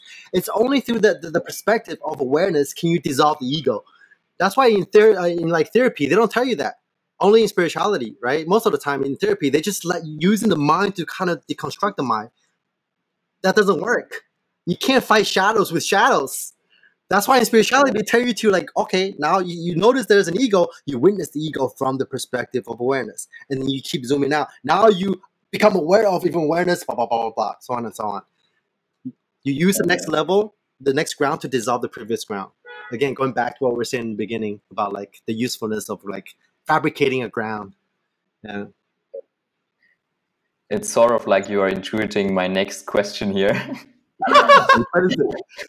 It? which is kind of like um, similar, but um, people in the spiritual realm, m- many times they talk about shadow work. Is there any difference between feeling pain and doing shadow work, or is it what is it? Is it the same? How to deal with that? I, I- I think it's the same thing as we talked about earlier, like the last question. I think sh- shadow work is just a release of your subconscious conditionings and separations. And when the release of your condition is going to be painful because you're facing your like quote unquote dark side, you're facing your traumas. So, yeah. The whole spiritual path is dissolving shadow work, pretty much. Right? Yeah. Yeah, but the thing is, though, people, it's hard for people to get anyway by only dissolving shadow work without abiding in awareness without having this like we said earlier about having this kind of this meditative concentration power right so it's still important to train mindfulness. It's still important to train insight. Because you don't know what the fuck you're dissolving. If you only do shadow work without insight without concentration i guess it's kind of like i don't know what, what a good analogy is but um you just don't have all the tools. Yeah, it Yeah. works only on this very specific thing I um, that you're working on, and you cannot translate it to other areas. Right. So- It's it's almost like it's only you just kind of like tweaking the content instead of Yeah. like trying to dissolve the content. from the perspective of the context. Yeah. Yeah. Yeah. Yeah. Yeah. So you would recommend that if someone is like stuck on the level, okay, I have to work out all my shadows, try a little bit of enlightenment work, meditation, and see how that changes your ho- total view on shadow work. Yes, I, I you know people say that, wake up, clean up, and grow up, right? Yeah. Too many people are focusing on the cleaning up without waking up first, and they get nowhere. I say wake up mm-hmm. first, and then the clean up will do itself. Right. Yeah. Right. Yeah. Because in that clarity, nothing you cannot deceive yourself anymore. Yes, yes, yes, yes. So the real shadow work can only really come after you wake up. But just by the process of waking up, you're already doing a lot of cleanup because you, you can't wake up unless a lot of your conditioning has been dissolved. So if you just focus on waking up, the cleanup will take care of itself. yeah. Great. Right. Yeah. Because I have a lot of friends that, that don't care about waking up. They're like, oh, I'm really into spirituality. And they t- keep taking ayahuascas, keep doing like breathing shadow work. Oh, I'm just cleaning up my condition. I'm just doing shadow work. They're getting nowhere. Yeah. And they're like, why don't you care about waking? I don't know. I just want to do a cleanup. Yeah, they, they take it still from the point of view of the ego, right? I, the Right. ego, can can do something to better myself, and yeah, Right, from that right. point of view, it's it's Fighting the with the futile. Yeah. Fighting Yeah. the mind with the mind. um, okay. Um, someone asked. I will just read this here. Um, as the personal history is just always a thought arising in the now, do you ever find that those memories have an influence over what you are doing now? Do you feel any need to heal any of your past experiences? Oh yes, before yes, definitely. Yeah, I definitely have to. Even a- even after even after the awakening, the Big Bang, there was still a process of uh, decondition. Actually, like after that, after a realization of anatta of no self, for most people, they're gonna go through this phase where they just feel really energetic because they're, they once they truly see through and abide in the natural state, all your previous conditions just pop out like crazy. That's why a lot of people after their awakening, they have con- they have a lot of crazy kundalini unfoldments. That happened to me. Like I think the first three to six months of after my Big Bang awakening, um, after I closed the circuit, I was like tripping on. I felt like I was tripping on LSD or like DMT like constantly. And then again, that's when I realized what is that? That's just the release of my subconscious and conditionings. Yeah, but now there's no more. Now I I don't I can't say for sure, but now I haven't had any experience like that in a while. Like everything sort of left my body. No more kundalini. No more like trippy stuff. So these experiences were they like psychedelic, like in the sense that they have all the visuals, or was it like just the sense you get? No, it's like a full blown psychedelics. I, I was like, if you put me in the state right after my awakening, at first I didn't even realize that was the release of my condition. I was like, man, I'm awake now. I can like access all the different crazy states. It's awesome. And I was like, if you, then it's like almost as, as powerful as my DMT trip. But then after a while, they started to get more and more subtle, and they don't happen anymore. And then I realized, holy mm. shit, those are, just the byproduct of the release of my conditionings. and if you and if you keep like giving meaning to that, this is more conditioning getting piled up, right? hmm Yeah, I, Yeah. I, it's not just me personally. I've talked to a few people that you know, everybody's path, even though everybody's path is different. They go through. If you have, that maybe you didn't have a lot of experiences, but like people who do have a lot of experiences, like very very similar. Like I know a bunch of people that you know kind of woke up and then afterwards they they, they would go into the state where they, they, they thought they're like had powers and stuff like that, and their the ego will kind of come back a little bit, and they would try to claim this to be this enlightened person who can access like all this different different like states of consciousness. But then after a while, they realize they, they can't help that they all, all dissolves.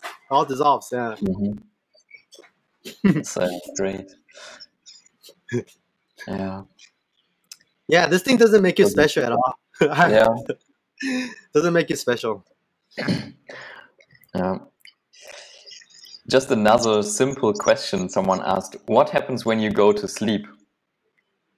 Uh, uh, just go, go- just sleep. Like there's like there's no distinction now between like dreamless sleep, dreaming, reality, different states of consciousness. To me, Someone asked me the other day, what is the difference, Frank, between no like true self and dreamless sleep?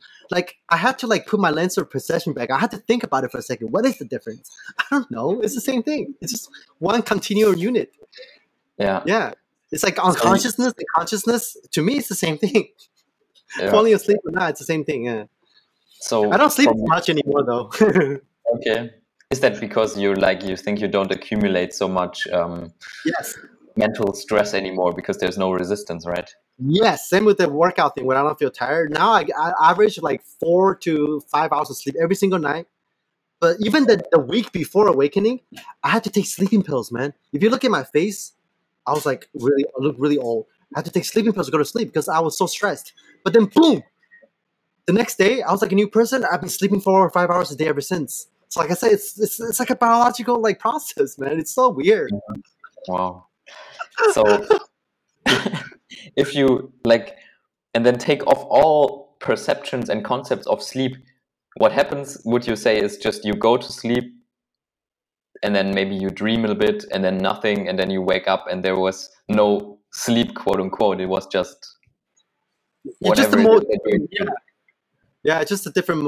I guess uh, from the relative perspective, a different mode of being. Like, yeah, but I you don't don't dream like yeah you don't sit there in deep sleep like waiting there is no time right you don't wait to like until you wake up again and uh, you have the memory of being asleep five hours or something like that right Don't, I don't think about that. No, yeah like like I, yeah, I used to be pretty obsessed with this sleep thing because I used to like be kind of depressed, and then I'll want to sleep as much as I can, and then like you know when I wake up in the morning, I, I, I try to go back to sleep more. But now it just you know when I feel tired, it takes me a while to fall asleep.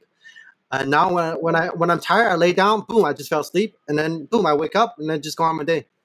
Yeah. There's no time passing yeah yeah, yeah, yeah. The dreamless sleep and dream and here, same thing to me. Yeah, yeah it's just the concept around okay you have just slept five hours or something like that when you wake up but it's just that yeah. I don't, I don't know. I don't, I, I don't think about that. yeah Um, okay, one last question. Uh, someone asked how to accept the truth fully and gracefully. Um, sometimes people accept the truth only half heartedly, and their vibes still do not resonate with the truth, especially when they still nourish their own versions of the truth in their head. How to let go of all that and hold on to the real truth only, even when it hurts? Mm, Do you think you can sum- summarize it a little bit? I, I, I think- am not I sure if think I the- understand. Yeah, the basic question is how do you keep going to the truth, to the real truth, especially when it hurts? uh, like I think it's the same. Just keep digging, keep feeling it. Especially hurts. Like like the, advice that I give people if they run into situations where they call the dark night when they're feeling like you know really depressed is that that's that's a good thing. Usually, it's that's when your that's when your consciousness is getting upgraded. It's like lifting again. Like you can't gain muscles without like you know feeling pain when you lift without feeling the soreness. Um, yeah. So the fear is something you should inquire as well, Yeah, right? no, Just just inquire into what it is. What what the you use anything to inquire. Use like if you if you're feeling depressed or painful, just just investigate that. Just vipassanalyze Mm. that. What what the fuck is fear?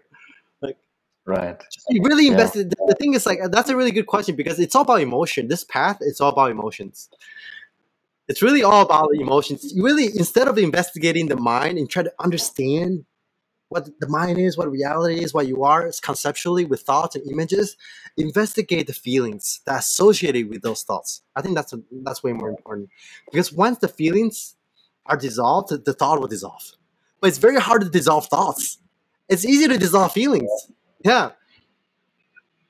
So so yeah, if you feel fearful, just really investigate like the, the, the emotion and the sensation of fear. Really feel them. Really embrace them, feel them, really get to know them like you're they're your best friend. Mhm. So when you dissolve the fear, the thought of why you are fearful also dissolves with it. Yes, yes, because thoughts and emotions they go together. They they they're almost like you know they're almost like a conspiracy with each other.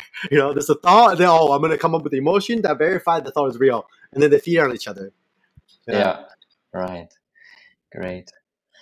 Yeah, I mean, um, that would conclude the questions that I have. Um, I mean, so great. I mean, I think we are. We talked about two hours and ten minutes. pretty great. Pretty it didn't feel like long. I could keep yeah. going for another. right. I mean, it feels like we could talk all day. yeah. Yeah, but I think we um, got into very deep territory answer answered the questions people have deeply, and I, I think you asked all the questions. Huh? All the questions yeah. you sent me, you asked them all, right? Okay, cool. Yeah, pretty much. Um, I mean, somehow we combined it all into one flow, which was pretty nice.